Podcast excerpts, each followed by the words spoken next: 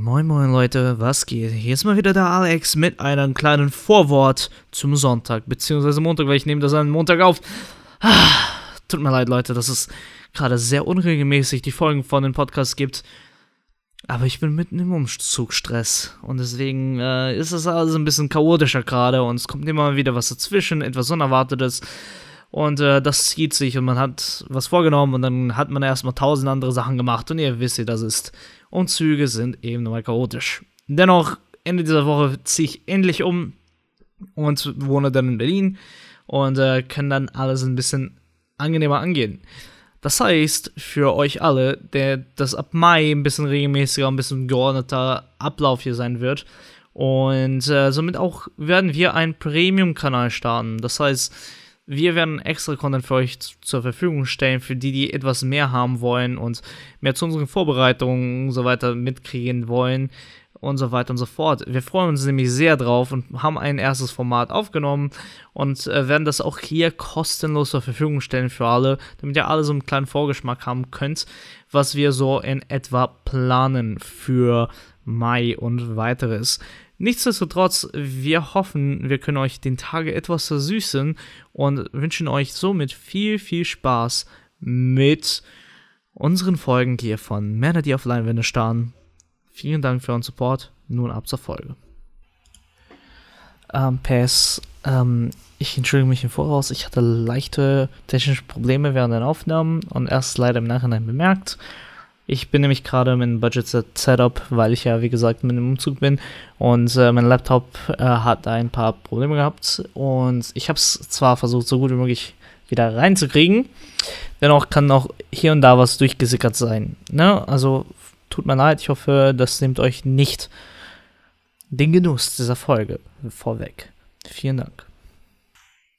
Well. Alles klar. Alright. Moin Moin, was geht? Und willkommen zu der vierten Folge von Männer, die auf Leinwände starren. Heute mein anderer Intro, weil, Alter, ich freue mich so richtig drauf. Ja, es war schon eine kleine Durch Durststrecke jetzt. Es war, Ja, es war eine kurze Pause. Äh, ein bisschen ungewollt teilweise. Ja. Ähm, aber da, dazu erzählst du gleich deine Seite. Ich, ich fange mal einfach damit an, indem ich erstmal euch alle begrüße. Herzlich willkommen und äh, ich hoffe, ihr genießt gerade die Zeit zu Hause und ihr seid auch alle fleißig zu Hause. An euch da draußen, die noch weiterarbeiten müssen und täglich an der Front sind. Danke. Und, und passt auf, bleibt gesund. Genau. Passt auf euch auf, bleibt gesund. Äh, und an alle, die immer noch rausgehen und äh, nicht ihren Beitrag zur Gesellschaft leisten, fickt euch es geht nicht um euch. Es geht auch nicht um mich, es geht auch nicht um Kai, es geht um alle Menschen da draußen, die tatsächlich gefährdet sind. Also bitte, eine PSA von mir, Alex. Geht nach Hause und schaut Filme, weil es gibt keine bessere Zeit dafür. Ihr könnt auch Videospiele spielen, aber Filme, Alter. Bücherstapel ja. abarbeiten kann ich auch ey. Alter, ey. Ich finde das herrlich. Dazu können wir gleich noch mal ein bisschen erzählen von unserer eigenen Quarantäne. Oh Gott. Aber bevor wir überhaupt irgendwas reden, wir reden über heute den Film Snowpiercer Mhm. Und über Snowpiercer kann man spoilerfrei schon mal gar nicht reden. Weswegen? Ja, genau. Hier schon mal der Disclaimer. Falls du den Film nicht geguckt haben solltest, in das jetzt. Der sollte noch auf Netflix sein. Er ist auf Hier Netflix, an euch Deutschen ja. da draußen. Ähm, guckt ihn euch erst an, weil wir wollen über ein paar Sachen über diesen Film reden. Vor allem über die Essenz des Films. Wir wollen nicht Schritt für Schritt den Film nacherzählen. Wir werden natürlich eine kurze Narration da lassen.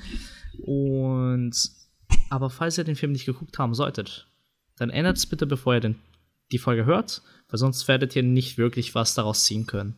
Der Film ist sehr schön und es wäre sehr schade, wenn wir ihn euch spoilern, ohne dass ihr die Chance hatte, euch den anzugucken. Genau, jetzt Pause drücken, neuen Tab öffnen, Netflix auf und ab geht's. Ja, genau. So, Erstmal, Kai, es freut mich so sehr, deine Stimme zu hören. Wir haben vor ein paar Tagen schon darüber geredet. Aber diese eineinhalb Wochen jetzt inzwischen ohne Podcast tat meine Seele echt nicht so geil. Das ist, äh, ich, ich, ich habe es unterschätzt, wie gut mir das einfach tut, mich zu zwingen, Film zu schauen und dann darüber zu reden.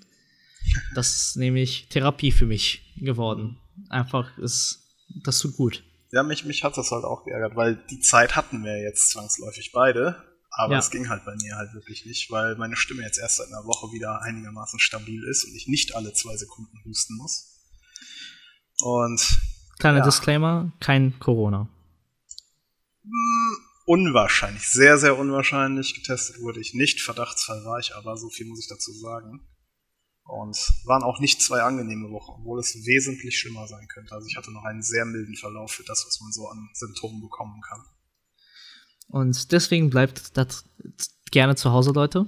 Mhm. Ähm, also ich, ich meine, Kai hat Netflix durchgeguckt, er hat Amazon Prime durchgeguckt, er hat jetzt inzwischen auch wahrscheinlich Disney Plus durch und äh, sehr viele Rüstungen bei WoW gesammelt. Also Nachteile hatte das nicht. Man aber, hat echt zu viel Zeit. Das kann auf Dauer aber, auch nicht gesund sein. Ja, das sowieso nicht. Aber, ne, also ich bin ja auch jetzt seit gestern genau zwei Wochen auch in Selbstquarantäne. Muss halt nämlich leider auch viele Sachen wegen ähm, Umzug klären und äh, dementsprechend wurde es auch wieder ein bisschen gehetzt und Corona kam natürlich nicht wirklich sehr günstig zu dem Zeitpunkt. Habe aber Gott sei Dank was gefunden und werde dann ab 16.04. ein Berliner sein, nicht mehr ein Hamburger. Ähm, ja, ich freue mich auch richtig drauf, aber. Ziehst noch ein bisschen weiter weg, es macht mich traurig. Naja, du hast aber jetzt eine Couch für die Berlinale sicher. Oh. Ich weiß nicht, ob das was Schlechteres ist. Nee, das, das stimmt schon. Das stimmt also, schon. das wollte ich mal klar und deutlich sagen. so, an, ja, wir haben auch guten Feedback soweit auch bekommen, immer schön private Nachrichten von Freunden bekommen, die den Podcast hören und jo. gefeiert haben. Ähm, danke. Schickt uns weiter gerne Feedback, bitte auch äh, als Kommentar und folgt uns auf unseren Social Networks. Das gebe ich schon mal raus. Aber ich meine, passend zum Thema dachten wir, wir nehmen uns einen Film, wo es natürlich über eine Postapokalypse geht. Weil heute ne, den ersten vierten. Ich, ich, ich, möchte die Anmerkung kurz reinbringen. Wir hatten uns für das Podcast-Thema entschieden, bevor die ganze Sache wirklich extrem geworden ist. Also das ist, glaube ich, schon äh, über einen Monat, eineinhalb Monate oder was in der Mache oder zumindest auf dem Zettel gewesen.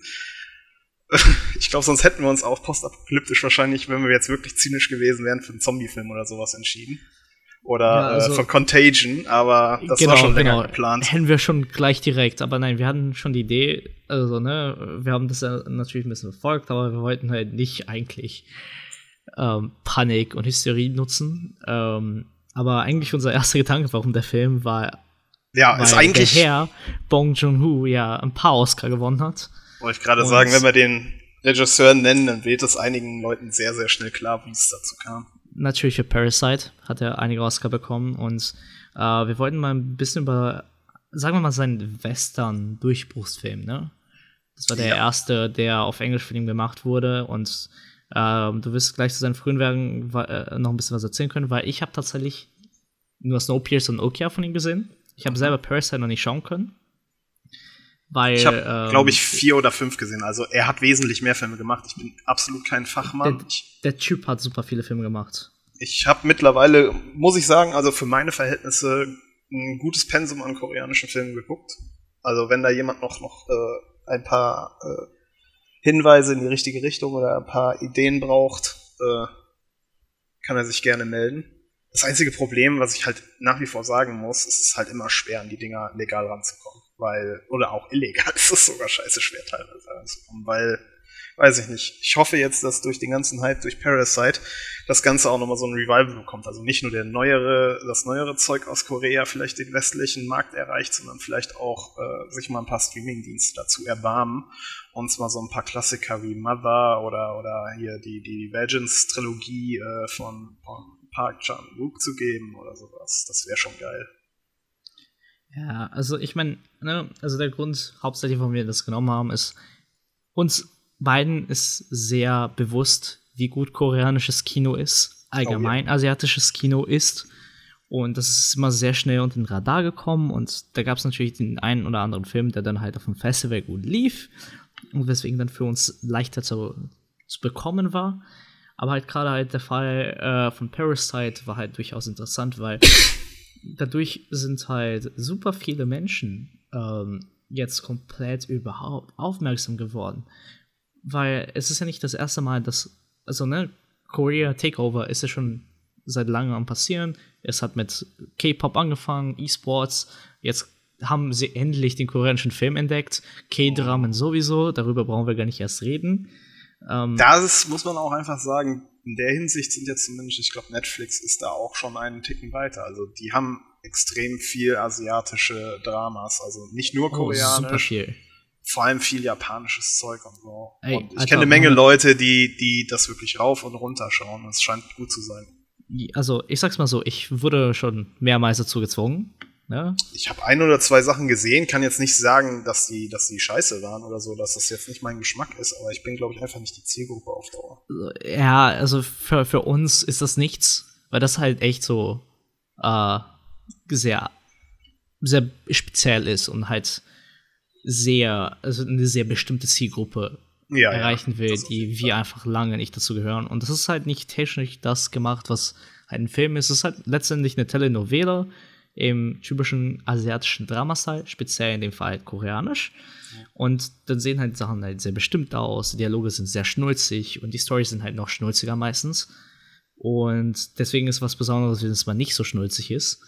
Ähm, aber auch ich, die Erwartungshaltung, die man dann äh, kulturell gesehen hat, ist halt anders. Also genau, ich, ich habe genau. damals, äh, es war auch irgendwie, es war eine Love Story Sache. Das war dann eh schon das ist, ich meine, ich guck gerne mal 99 eine aller Dramen. Ja, ja, ich guck gerne mal eine Romcom oder so, aber, aber als Serie fun funktioniert das mit mir im asiatischen Raum irgendwie selten, weil das halt dann über, weiß ich nicht, 13 bis 26 Folgen gezogen wird und letztendlich keinerlei wirklicher Payoff ist, weil die alle so. Welcher Payoff? Ja, eben. Wenn überhaupt einer also kommt. Also das ist, so das ist halt ein emotionaler Payoff für Leute, die halt nur auf den Inhalt achten, also auf die Story achten. Mhm aber halt für alle, die halt erwarten, dass da irgendwie großartig technisch viel gemacht wird, ist nicht der Fall. Also die sind bewusst simpel gehalten und ist halt letztendlich Fernsehen, ne? Also das hat ja Leichte komplett was anderes. Und ähm, aber ich kann definitiv sagen, die kommen sehr gut an, weil meine Freundin und äh, ihre Schwester, die bingen wortwörtlich Dramen durch. Also sobald was Neues auf Netflix ist, wird sofort gecheckt, ob das was für einen ist. Und dann meistens einer von den beiden guckt das meistens so in den nächsten paar Tagen durch.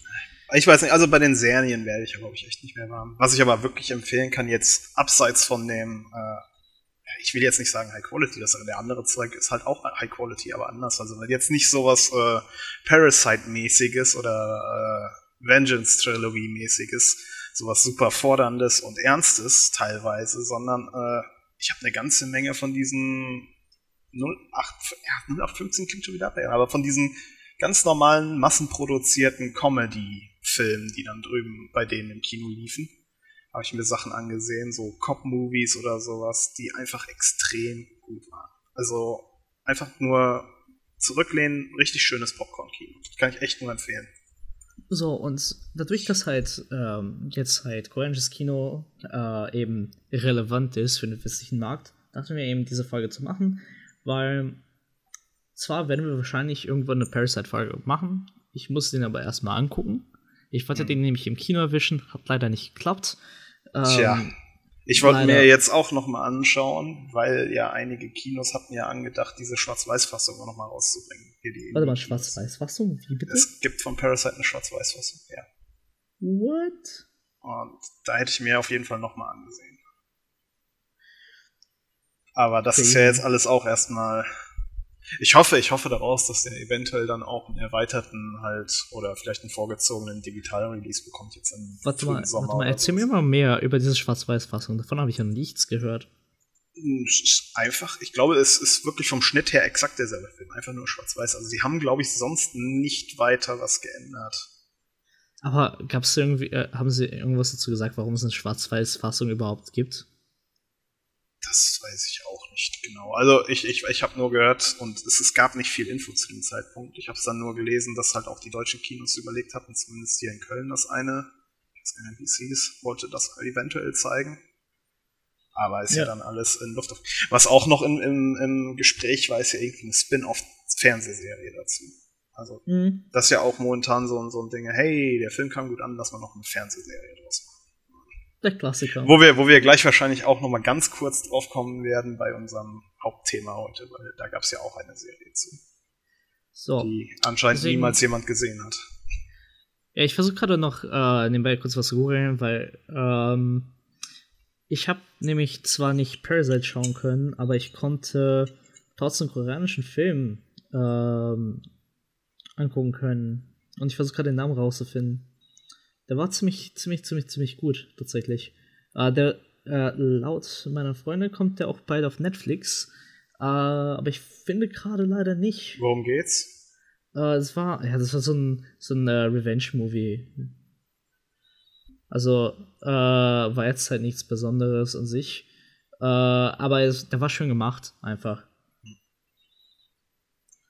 Ich versuche gerade den Namen rausfinden. Ähm, dennoch habe ich noch einen anderen Tipp, der gerade auf Amazon Prime sein sollte, nämlich Burning mit unserem lieben Glenn für The Walking Dead. Der ist halt eher so die Arthouse-Schiene. Okay. Ähm, ist halt nicht der Film, den du jetzt wahrscheinlich schon gesehen hast oder auch gehört hast, weil der, ähm, sagen wir mal, nicht Mainstream geworden ist. Der hat, der hat zwar auch weltweit einen Release gehabt, halt eben wegen Glenn, ähm, aber ähm, der ist halt sehr Arthouse und so ein bisschen eine Kritik auf die koreanische äh, Mittelschicht und halt eben diese äh, Diskrepanz zwischen Reich und Arm und was sie halt für Werte haben. Und äh, das finde ich ein sehr schöner Film, sehr ruhiger Film. Äh, ist letztendlich auch ein Revenge-Film am Ende des Tages, aber halt, ähm, ich fand ihn sehr schön, weil der halt sehr poetisch war. Äh, aber halt, wie gesagt, er ist ein Arthouse-Film mhm. äh, und braucht dementsprechend halt die gewisse Aufmerksamkeit und Lust, ihn zu schauen. Der ist halt definitiv nicht so was was du halt einfach so schauen kannst. Kann ich aber noch weiterempfehlen. Falls ich den Namen von einem anderen Film finde, werde ich es erwähnen. Ähm, leider gibt mir mein Ticket, mein Ticketkauf davon leider nicht den englischen Namen, sondern den koreanischen Namen, aber der wird euch allen nichts helfen. Den kannst du mir trotzdem mal in den Chat knallen, dann kann ich es vielleicht raussuchen. Äh, also habe ich versucht, äh, finden sie nicht. Äh, findest du nicht, warum auch immer. Naja, ist auch, ähm, also beziehungsweise, der wird halt ausgeschrieben, nicht mit koreanischen Schriftzeichen, also nicht in Hangul. Weil sonst würde man das erfinden. Aber naja, das ist ja. Werden, werden wir nachtragen auf Social Media. Ja. Du solltest anfangen, deine Movies zu tracken. Also ich meine, ja, bei meinem oh, Konsum hab's, ist es definitiv Pflicht, aber bei deinem wird es auch langsam Zeit. Äh, ja, ich vergesse es halt immer wieder, weißt du, weil ich bin dann halt ich habe halt den Film im Kopf. Ich, ich, ich denke halt nicht dran, halt den zu tracken. Aber ja, ich weiß. Ich sollte mein. Ich, ich hatte tatsächlich angefangen, Letterbox zu benutzen. Hatte mir eigentlich vorgenommen, immer was zu schreiben. Aber egal. Zu lange. Wir haben schon genug um den heißen Brei geredet. Lass mal wieder zum Thema kommen. Yep. Ähm, magst du ein bisschen was zum Regisseur Bong Joon-ho erzählen? Bong Joon-ho, ja, sorry. also wie gesagt, du hattest, du hattest mir vorab gesagt, du hattest nur von ihm den anderen ja, was, was heißt westlichen Film, aber zumindest den anderen Film von ihm gesehen, der auch ein weites, äh, einen weiß, weiten Bekanntheitsgrad im Westen hat, weil er halt über Netflix released wurde. Das war Okia. Genau. Und Okia ist von, ich glaube, 2017. Also der ist auf jeden Fall genau. nach Snowpiercer, der von 2013 ist. Und ähm, was, ich glaube, mein erstes Werk, was ich von ihm gesehen habe, war, glaube ich, Mother. Das ist halt auch ein bisschen äh, also er, er mag es schon sehr, sehr dunkel teilweise. Den habe ich auch als, als sehr, sehr fieses Drama in Erinnerung. Und äh, was habe ich noch gesehen? Ich glaube Memories of Murder. Aber da kann ich nicht viel zu sagen, weil ich mir dann nicht mehr sicher bin, worum es da ging. Aber Mother ist halt schon ziemlich gut gewesen. Ähm, ja, was, was zu dem, zu dem, zu dem äh, unseren Film, den wir heute besprechen, zu sagen ist, zu Snowpiercer. Ja, äh, er hatte auch keinen guten Start damit in der westlichen Welt, muss man einfach mal dazu sagen. Also die Produktion oder was äh, ging gut vonstatten oder so. Und er wurde auch von all seinen Darstellern in höchsten Tönen gelobt, äh, gelobt aber was den Vertrieb anging, hatte er wohl ein paar äh, Probleme gehabt. Und zwar, ich glaube, alleine bei dem Namen wird sich schon Nackenhaare bei einigen Leuten aufstellen, äh, ging das über Harvey Weinstein. Oh Gott. Das ist ja schon mal, ja genau was ja schon mal nicht so geil ist. Und Harvey Weinstein, der ja auch irgendwie der Querschnitt für den Durchschnittsamerikaner ist, fand den Film zu kompliziert. Für das amerikanische Publikum oder er hat ihn einfach selbst nicht wirklich gut gefunden oder verstanden oder ihm war das alles zu. Ne? Auf jeden Fall wollte er, dass der Film umgeschrieben wird und dass irgendwie, ich glaube, zu Beginn des Films und zum Ende des Films noch Text eingeblendet wird, der irgendwelche Sachen erklären sollte. Und das ist nichts, was man mit einem äh, Bong Joon-ho machen kann. Also der Mann in seiner Arbeitsweise ist Perfektionist. Das ist auch so ein, so ein Ding, was halt über die Darsteller in Interviews immer wieder gesagt wurde, dass sie das nicht gewohnt waren, so zu arbeiten. Ähm, der Mann neigt dazu, und zumindest bei Snowpiercer war es der Fall, dass der on-set cuttet. Das heißt, während er dreht, hat er in einem kleinen Zelt neben dem Set schon seinen Cutter sitzen, der während die da drehen schon die Sachen bekommt und die zurechtschneidet. Äh, er schneidet auch nichts äh, zusätzlich, sondern der plant teilweise vier, fünf Jahre den Film komplett durch. Er hat dann ein Bild. Er macht dann eventuell mal eine Einstellung nochmal, aber auch nur, weil er das aus zwei äh, Perspektiven aufnehmen will, weil er sich das so überlegt hat. Aber er ist unfassbar effizient. Was natürlich immer so ein bisschen auch die Gefahr ist, dass wenn er nachher im Schnitt nicht zufrieden ist damit, dann hat er halt kein zusätzliches Material, aus dem er schöpfen kann. Aber die Leute waren, waren sehr erstaunt über seine Arbeitsweise, weil das halt definitiv in Hollywood nicht so gang und gäbe ist. Nee, das ist, aber äh, das ist tatsächlich eine Sache, die halt außerhalb Amerikas eher äh, üblicher ist tatsächlich. Also, ähm, also die meisten Filmemacher versuchen halt dann echt sehr präzise zu sein. Mhm. Äh, und eigentlich eher das vermeiden, weil ähm, Geld, Zeit. Das ist halt eben eine Arbeitsweise, die hast halt in Hollywood nicht das Problem, weil du das Geld und die Zeit hast. Ja. Ja, aber er hat halt eine feste Idee, die er über ja. dann Jahre sich schon so festgefressen hat bei ihm. Er ist ja, also sie, die, er wurde immer von seinen äh, Darstellern als sehr präzise äh, betitelt und, und sie sagten auch, der war sich immer sicher ganz genau, was er haben wollte. Also er hat auch sein Darstellen jetzt nicht unbedingt viel äh, Freiraum gelassen oder wie viel von der Leine gelassen, sondern er hatte da eine Vision und die wollte er umgesetzt sehen. Und äh, ja, wenn dann ein Harvey Weinstein kommt und sagt, hier, änder das und das und das und das, dann sagt ein äh, Bong natürlich nein. Und das kam auch nicht so gut an. Und es führte dann leider dazu, dass der Film ursprünglich äh, nicht den breiten Kino-Release bekommen hatte, der eigentlich eingeplant war, der eigentlich schon durchgeplant wurde, sondern dann nur so ein Indie-Release bekommen hat, weil äh, der Verleih dann natürlich sagte, okay, wenn er in der Originalschnittfassung kommt, dann ist der nichts für, die breite Masse in den USA. Und deswegen äh, sind wir da vorsichtiger, weil wir denken, dass wir da Geld verlieren. Ja, Flöte gepfiffen. Das Ding ist natürlich eingeschlagen wie eine Bombe. Und hat dann dementsprechend sofort, ich glaube nach zwei Wochen oder was, 150 oder 250 Kino weiten Release in den USA bekommen.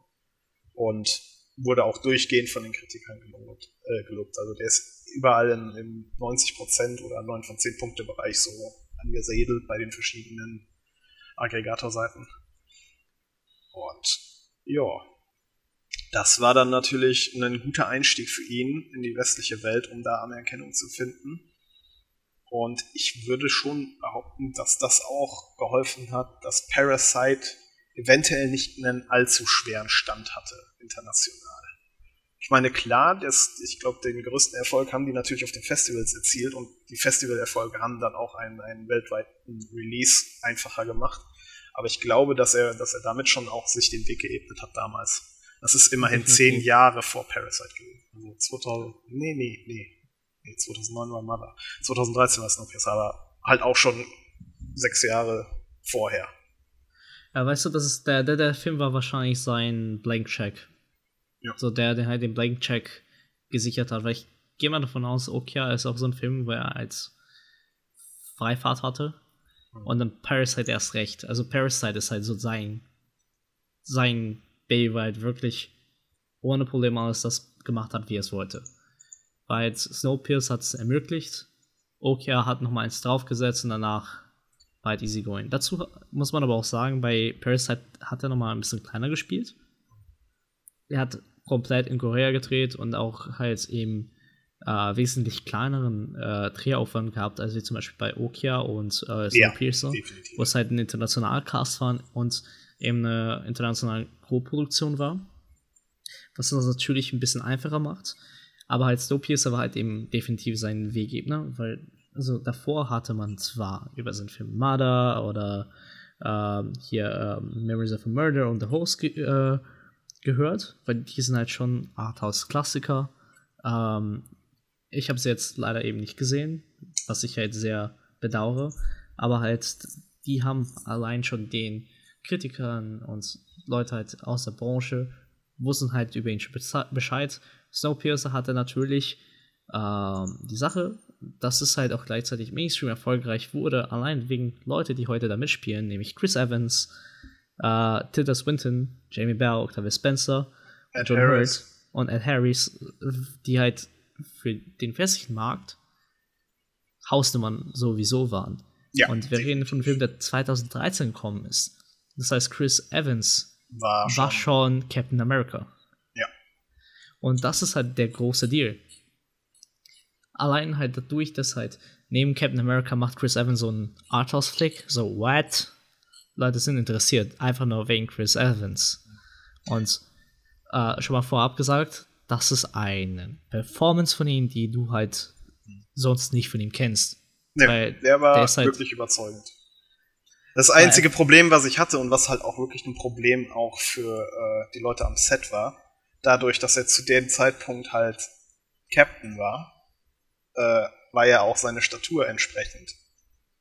Und sie hatten wirklich Probleme, ihm, äh, sie mussten wohl mehrfach auch, auch sein Outfit sozusagen neu überdenken und sie mussten ihn auch entsprechend schminken, damit er ein bisschen hagerer wird, wirkt im Film.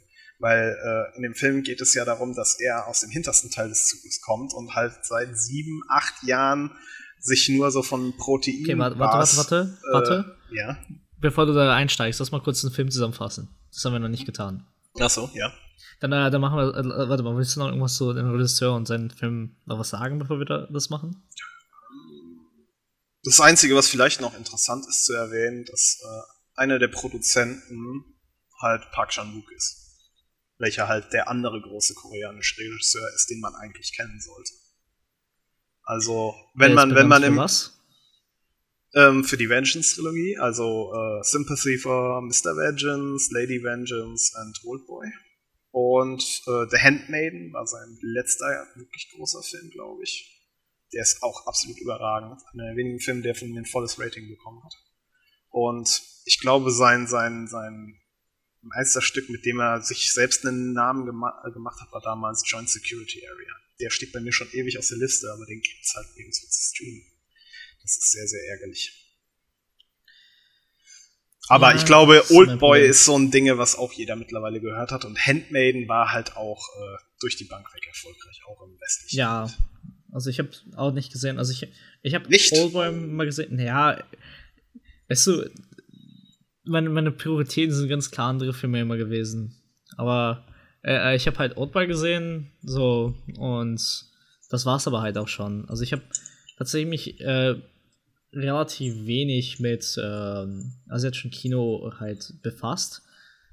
Ich, hat, ich wollte halt immer die, die ganzen japanischen Filme halt in die Hand kriegen, aber das hat sich auch leider erschwert. Und ähm, deswegen ist es einfach an Prioritäten dahin geschoben worden. Also dann gebe ich dir jetzt persönlich die Hausaufgabe. Ich gebe dir noch die Auswahl, du darfst ja einen aussuchen. Entweder du schaust den Original Oldboy von ihm oder du schaust äh, The Handmaiden. Einen von den beiden klar. schaust du dir an. Also das musst du auf jeden Fall gesehen haben. Ja, aber ja, ich habe doch, ich habe doch Oldboy schon geguckt. Achso, Oldboy hast du gesehen. Ja. Ich habe auch tatsächlich die äh, Director's Cut hier liegen. Solange, erste solange du nicht das Remake da liegen hast, ist das ja in Ordnung.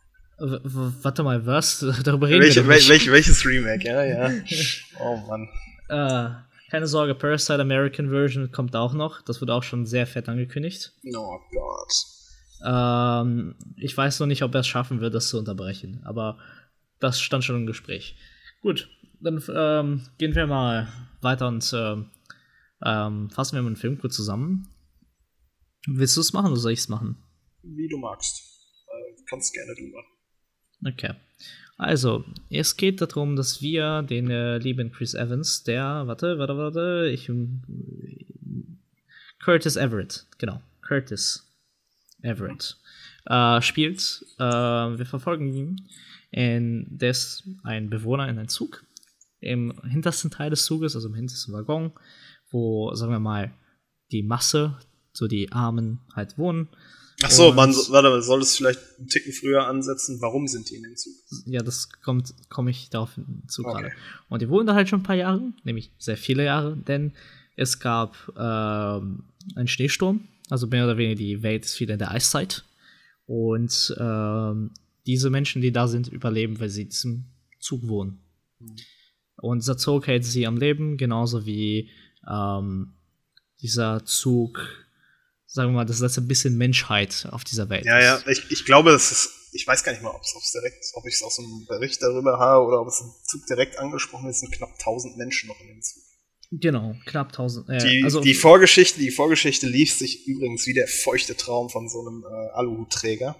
ähm, es geht um globale Erderwärmung und die Regierungen der Welt, der Welt haben sich dann halt dazu entschieden, mit Chemtrails die, die Erde abzukühlen. Und die waren halt so effizient, dass sie halt eine Eiszeit provoziert haben.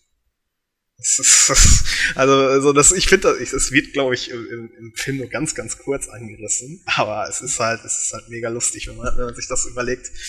Es basiert auch auf einem französischen, glaube ich, Comic. Ja.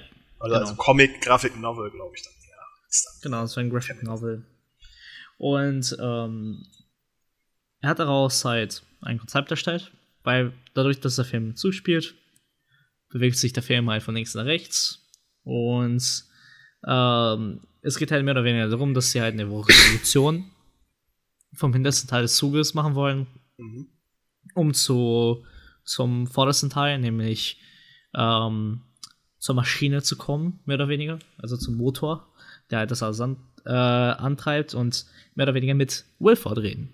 Wilford ist nämlich nicht nur der äh, der Lockner, äh, warte, Lokführer, nicht Lockner, was laber ich denn? Lokführer, ähm, der ist auch der Erfinder und äh, ja, so mehr oder weniger Präsident des Zuges, könnte man sagen. Ja, Halbgott, ähm, weil, weil halb, es auch so ja, genau, Personenkult drum gibt. Halbgott, ähm, was auch immer alles, ne? Und ähm, die wollen halt ihn mit ihm reden und gucken, wie man halt eben ähm, sagen wir mal, den Menschen im hintersten Teil des Zuges halt eben normales Leben ermöglichen kann. Und ähm, ja, ähm, wie halt so ist, die leben so mehr oder weniger eine halbe Diktatur und äh, es ist nicht wirklich äh, eine Demokratie mehr und Menschen sind halt schon was 17 Jahre da in diesem Zug drin. Und äh, das Ganze hat sich halt eben so entwickelt, dass halt jeder so seine Funktion hat der Hinterste der Mensch hat seine Funktion. In der Mitte sind halt, sagen wir mal, die, die ganzen lebensnotwendigen Sachen wie Schule, Lebensmittel, äh, Freizeitaktivitäten, Bäder und all diese Sachen. Aquarium. So, alles, was du dir halt vorstellen kannst. Sie haben da sogar ein Gewächshaus da drin und im vordersten Teil sind halt die Partys und die Reichen. Und äh, von Anfang an hast du halt eben, siehst du halt alles aus der Perspektive von Curtis und den Menschen des hinteren Teils des Zuges. Und ähm, du, du kriegst halt mit, was da halt für ein Feeling ist. Es ist halt sehr düster alles. Keine Fenster. Keine Fenster. Und halt wirklich die einzige bisschen Farbe, die du, die du siehst, ist halt wirklich äh, im mittleren Teil des Zuges, wo tatsächlich Fenster zu sehen sind. Und ähm, die, dein Ziel ist halt einfach versuchen, okay, wie kommen wir jetzt nach vorne und schaffen das Ganze halt für uns zu drehen. Und das wird halt eben von Curtis angeführt. Also diese Revolution wird von Curtis angeführt. Und wir verfolgen einfach ihn, wie er sich von Waggon zu Waggon mit seinen Leuten durchkämpfen muss, um eben eventuell die eine bessere Zukunft für seine Leute aus dem hinteren Teil des Zuges ermöglichen kann. Ja, man muss dazu noch sagen, ähm, also die planen diese Revolution schon ewig. Die kriegen halt immer mal wieder in diesen Protein, äh, die die als einziges Nahrungsmittel bekommen. Die bekommen nur so, so, sieht halt aus wie äh, Wackelpudding, so goldgelber Wackelpudding, irgendwie so in der Art, so, so Blöcke. Und alle Furz lang ist da halt äh, so eine kleine Kapsel mit einer Nachricht drin, wo die halt Infos bekommen von irgendjemand weiter vorne im Zug, der wahrscheinlich da in der Produktion tätig ist, was äh, der denen dann halt äh, mit Infos zuspielt, worauf die dann halt äh, Sachen beiseite legen, Sachen planen oder so und die warten halt auf den richtigen Moment. Ich würde jetzt nicht sagen, dass es der richtige Moment ist, der in dem Film das lostritt, sondern ist, sie werden mehr zum Handeln provoziert, weil ähm, die, äh, wie heißt nochmal die Tilda Swinton, der Charakter Ah, Mason, war. das das war die Minister. Ministerin, ne? Mason war das, glaube ich. Ja, Mason, genau. Mason. Genau, gespielt von Tilda Swinton. Da eventuell noch Fun Fact oder was. Ähm, der Charakter wurde sozusagen, also im Geiste haben die bei dieser Charakter aus, an eine Mischung gedacht aus Margaret Thatcher, Gaddafi, Adolf Hitler und Silvio Berlusconi. Also alleine dieser Satz hat mir ja damals so, so, keine Ahnung, das ist, das ist ja schon eine sehr, sehr geile Mischung. Ja, also, also äh, es passt auch ganz gut zusammen, aber halt Auch Mason ist halt auch nur das, also die, die Puppe, ne, für den Spieler. Sie erinnerte mich zwischendurch an diese, an diese, ich weiß auch gar nicht, ich habe die Filme halt nur einmal gesehen, weil ich die auch nicht wirklich gut finde hier, die ähm, Hunger Games Dinger. Da gab es Ja. doch auch diese eine extravagante Tante da. Ja, genau. Und sie erinnert Genau. sehr, sehr stark daran, nur dass es hier noch ein bisschen dunkler ist, weil, weil sie ist wirklich irgendwie komplett herzlos. Äh, Ich so glaub- geht es ich, auch. Ich glaube aber, deine Analogie jetzt mit ähm, Hunger Games eigentlich sehr gut, ja, weil die vom, vom Feeling her, vom Story sehr ähnlich sind. nur vom Setting auch so diese Ja. Endzeitstimmung, ja klar, und pures Überleben. Aber halt, was halt andere ähnliche Filme jetzt nicht unbedingt haben, aber gerade die beiden finde ich äh, doch von der Aufstellung, Aufreihung doch irgendwo eine gewisse Ähnlichkeit, für die, die sich jetzt nichts darunter vorstellen können. Aber ähm, ja, wir haben halt auch noch diese zwei koreanischen Schauspieler, ne? Der, der Song Kang-ho, der Namgung Minso spielt, diesen Drogenjunkie mit seiner Tochter. Ähm, die halt eine sehr wichtige Rolle spielen. Also Jona heißt. Hast du den. Ach, ach nee, du hast Parasite noch nicht gesehen, oder? Nein, aber der Den- hat auch, auch mitgespielt. oder Ja, nicht? da spielt er den Vater. Also von der, so- von der armen Familie den Vater. Ja, und Song Kang-ho hat ja auch in anderen Werke auch schon früher mitgespielt, meine ich. Ja, äh, von, ähm, von, äh, ich glaube, in Memories of Murder spielt er mit von äh, Bong Joon-ho. Ja. Aber ich kenne ihn halt, äh, der hat in, entweder in allen dreien oder in zwei Filmen, glaube ich zumindest, von, äh, von äh, Park Chan-wook auch mitgespielt. Ja, Und ich, eine, eine, eine der Komödien, die ich gesehen habe, die ich auch sehr empfehlen kann, heißt, glaube ich, Taxi Driver. Oder äh, Taxi Driver oder The Taxi Driver. Natürlich nicht zu verwechseln mit dem, dem Namensvetter aus den USA, aber auch ein sehr, sehr schöner äh, Film aus Korea. und letztendlich nutzen sie halt eben diese zwei, um halt die Türen aufzumachen, indem sie die mit Drogen bestechen. Ja, ja, er ist, er ist ein Junkie, den sie aus so einer äh, Tiefschlafkammer holen. genau. Aber das ist also zum Beispiel auch eine der Informationen, die die aus den Pillen bekommen haben von ihrem Informanten. Und zwar, der Typ ist in diesem Schlafwaggon, was sozusagen knapp eine Stufe höher gesellschaftlich ist als diese Pöbel, der im Endwagen da im Dunkeln hocken muss, wie die letzten Penner. Ähm, die Leute, die eingefroren wurden und schlafen dürfen sozusagen, aber trotzdem überleben, das sind teilweise Leute gewesen, die am Zug mitgearbeitet haben. Und genau deswegen kriegen die halt den Namen von ihm weil er der äh, Typ war, der für die Türen und Sicherheitssysteme verantwortlich war. Was es natürlich extrem interessant für die macht, weil die ja den ganzen Zug bis nach vorne zur Engine überbrücken müssen. Ja, genau. Das, das ist so das grobe Setting. Und ähm, wir brauchen jetzt eigentlich auch erstmal noch nicht aufs Ende eingehen. Darüber werden wir sowieso noch sprechen. Ähm, aber bevor wir da halt irgendwie von hinten anfangen, möchte ich doch über die, über die Exposition so ein bisschen reden, weil ich finde, der Anfang vom Film ist ganz cool gemacht und ganz wichtig für den restlichen Verlauf des Filmes. Weil ähm, der, der stellt mehr Fragen als Antworten dar. und dadurch, dass du halt in den Film auch einsteigst, ohne wirkliche große Vorinformation, außer dass sie in Mhm. diesem Zug festsitzen, weil die Apokalypse ist. Und mehr kriegst du auch nicht an Informationen. Du steigst halt sofort rein. Und es ist halt einfach da, wie die da aneinander aufreihen, Essen bekommen und äh, mehr oder weniger da halt äh, jemand, der Violine spielen kann, gesucht wird. Ja. Und es ist halt sofort klar, was eben politisches Verhältnis herrscht, was sie halt wertschätzen und halt wie sie auch umgehen, weil sobald der die Person halt die halt eben aufruft, die halt Violine spielt und bla bla bla wo gespielt hat, sagt, hey, kann meine Frau, warum kommt meine Frau jetzt nicht mit? Sie hat auch Violine gespielt und so, nein, wir brauchen nur einen, boom, gehen sie dahin, brechen sie die Hand der armen Frau. Ja. So, und dann weißt du halt so, klar, hast du so ein kleines bisschen Starship Troopers Feelings. So von der, von, von den Soldaten her, die da hingehen und so bla bla bla machen. Das ja noch, erinnere mich halt auch vom Aussehen auch so ähnlich. Warum auch immer. Halt wirklich nur, nur Leute, die ihre Befehle ausführen und die einfach absolut ja. keinen Fick über die Menschen geben. Überhaupt nicht selber darüber nachdenken, ob das jetzt moralisch überhaupt vertretbar ist, wie sie da handeln oder was sie handeln. Sie machen einfach und gut ist. Richtiger Handlanger halt. Ja, genau. Und ich, ich finde halt, ähm, gerade was dieser Film sehr schön macht, der fährt halt genauso wie er die Figuren halt sehr Stück für Stück halt. Eben, du, er, er, gibt dir nur so viele Infos, wie du gerade für die Szene brauchst. Also genau. jegliche, jegliche Zusatzinfo oder was kommt im Verlauf des Films, wenn es halt auch irgendwie wirklich notwendig ist. Wenn da irgendwie was ist, was im, im Kontext mit der Information steht oder sonst was. Und er paart das halt auch sehr, sehr gut, dass halt dieser Mangel an Informationen, wo du als Zuschauer auch nicht 100% weißt, warum ist das jetzt so und wieso machen die das, dann halt mit dieser kal kalten Härte, die den, den Bewohnern des letzten Waggons da entgegengebracht wird, gepaart wird. Es ist dann halt so ein bisschen frustrierend und man, man fühlt sich ja schon direkt mit angegriffen, wenn dann halt wirklich, äh, wie du sagtest, der Frau die Hand gebrochen wird einfach. Diese Ungerechtigkeit, die da mitschwingt. Man, man, man ist dann halt direkt auch weiß ich nicht, emotional involviert in den Film. Das fand ich sehr, sehr gut.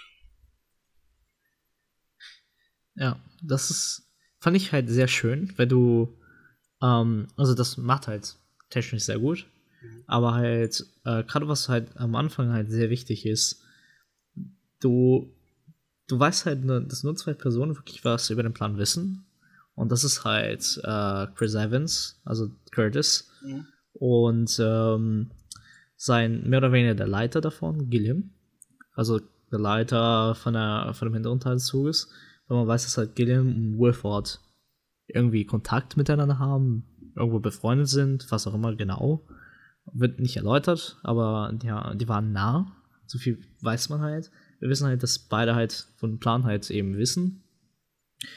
Und ähm, ich finde es halt sehr schön, ähm, wie wir halt eben über diese Nachrichten erfahren. Das ist nämlich, weil das kleine Kind, also der Sohn von der Einheit eben das, das Proteinbar mit der Nachricht halt nimmt und sie halt versuchen halt zu bestechen, damit sie halt eben die Nachricht bekommen. Und dann wird halt allein dadurch schon eine kleine Verfolgung gesagt. Ist halt eine ganz süße Szene, das halt Leben einfach reinbringt.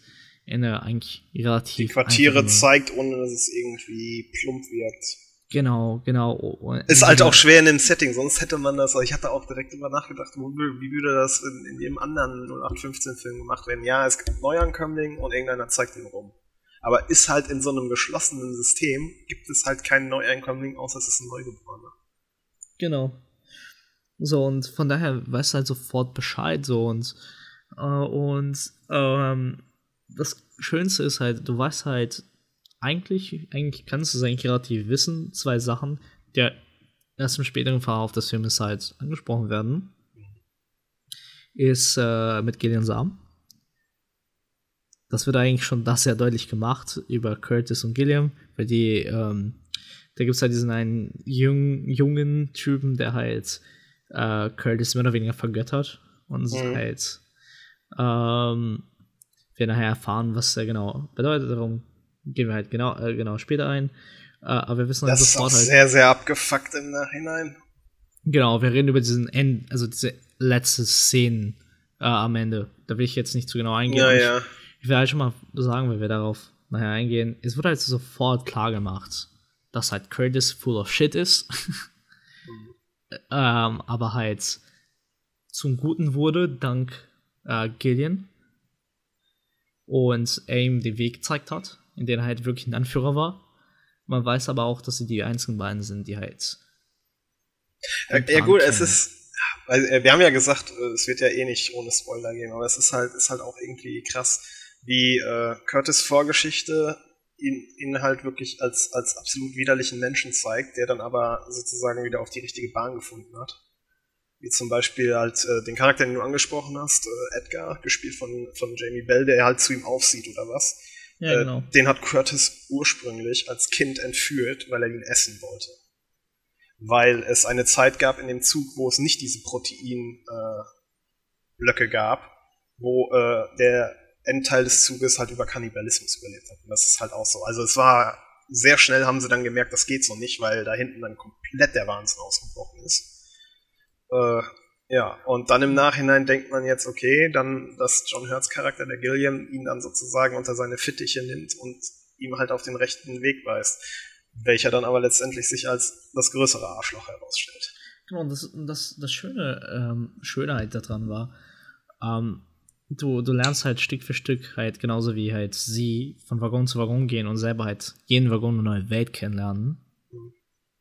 Ähm, halt sehr schön, wie ähm,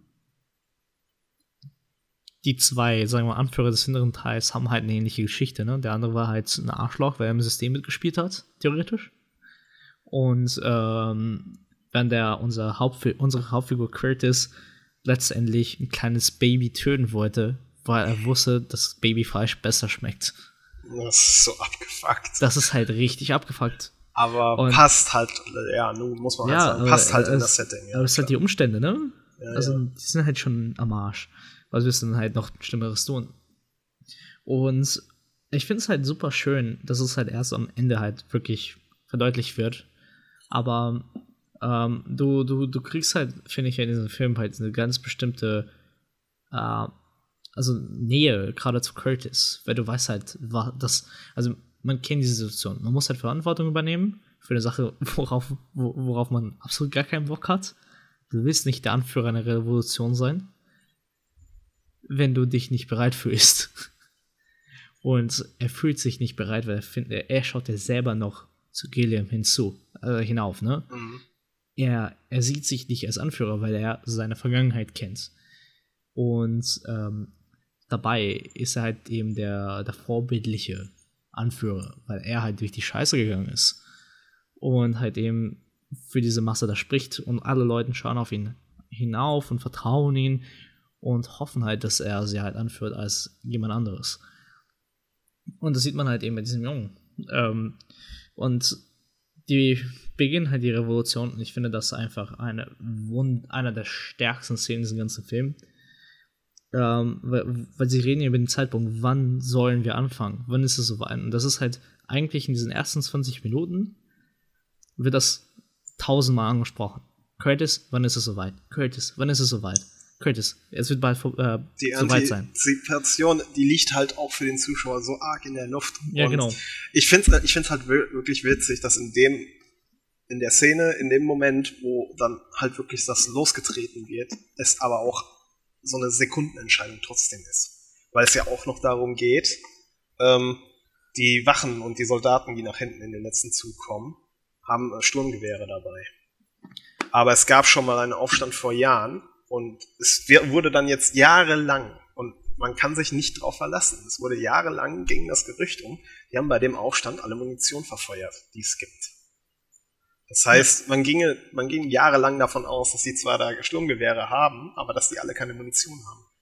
Und es ist halt extrem hoch gepokert natürlich für so Und- eine und- Dinge. Sonst schießen die die über den Haufen und dann ist das Ding halt im Keim erstickt in fünf Minuten. Und das Schöne ist halt, du erfährst es halt über Detaile, Details im Film. Ne? Und du, das, das wird halt angesprochen, aber im Film sind das halt so wirklich so kleine Informationen in den Nebensätzen. So wie, sie sagt, ja, pack diese nutzlose Waffe weg.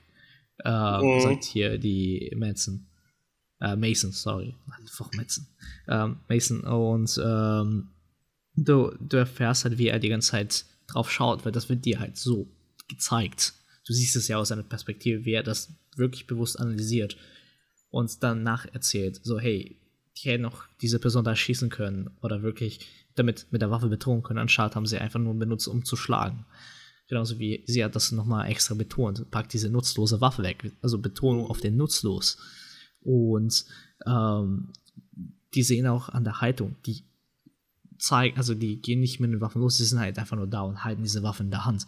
Und solche Sachen bricht halt nochmal hintereinander und dir wurde das aber auch schon vorgezeigt. Also du hattest schon eine Vorstellung darauf hin Und im Moment, wo es darum geht, okay, das wird jetzt die, also jetzt das nächste Mal, das ist, es ist soweit, macht euch bereit.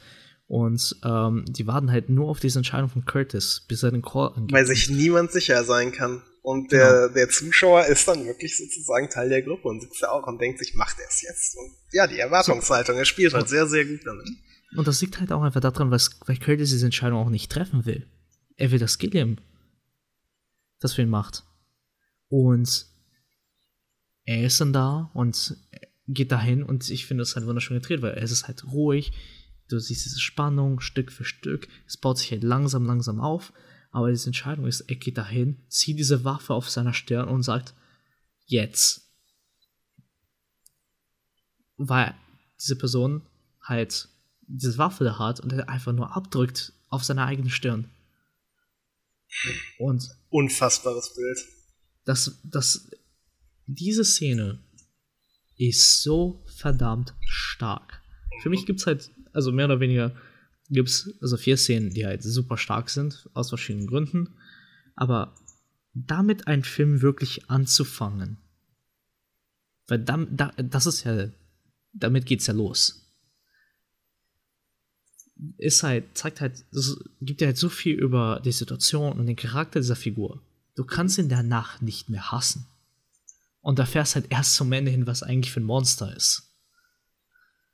Und du fragst dich ja die ganze Zeit, was meint er eigentlich genau mit seiner Vorgeschichte? Was meint er eigentlich genau? Du, du weißt zwar, dass er irgendwie einen Scheiß gebaut hat, aber du erwartest halt nicht, dass er halt so ein Unmensch ist. Weil du siehst halt, wie gut er als Mensch doch ist. Und ähm, dieser Film ist halt technisch ein Meisterwerk. Und ja, also du meinst ja vorhin, der halt wirklich jede, jedes Detail dazu wirklich geplant und es wurde auch genauso umgesetzt aber der Film braucht das auch. Und ähm, der, der hat halt eben diesen Konzept und da es basiert sich halt mehr oder weniger auf Entscheidungen. Und dazu gibt es ein sehr schönes Every Frame of Painting Video, den oh, sich jeder stimmt. mal anschauen sollte. Und das war nämlich der Grund, warum ich den Film kennengelernt habe, weil einer meiner Dozenten der Filmschule das gezeigt hat.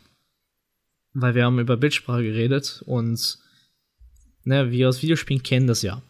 Du musst ja irgendwann Entscheidungen treffen und dir wird das halt irgendwie durch Signale visuell gezeigt oder kommt Voiceover. Und im Film ist es meistens halt im Dialog oder Voiceover und äh, Entscheidungsmöglichkeiten werden selten bildlich dargestellt, einfach weil vielen Gründen. Also, ne, und das ist eigentlich relativ selten, dass dir B gezeigt wird und dann A gezeigt wird und ähm, du das halt rein visuell bekommst und gerade in diesem Film ist es immer der Fall.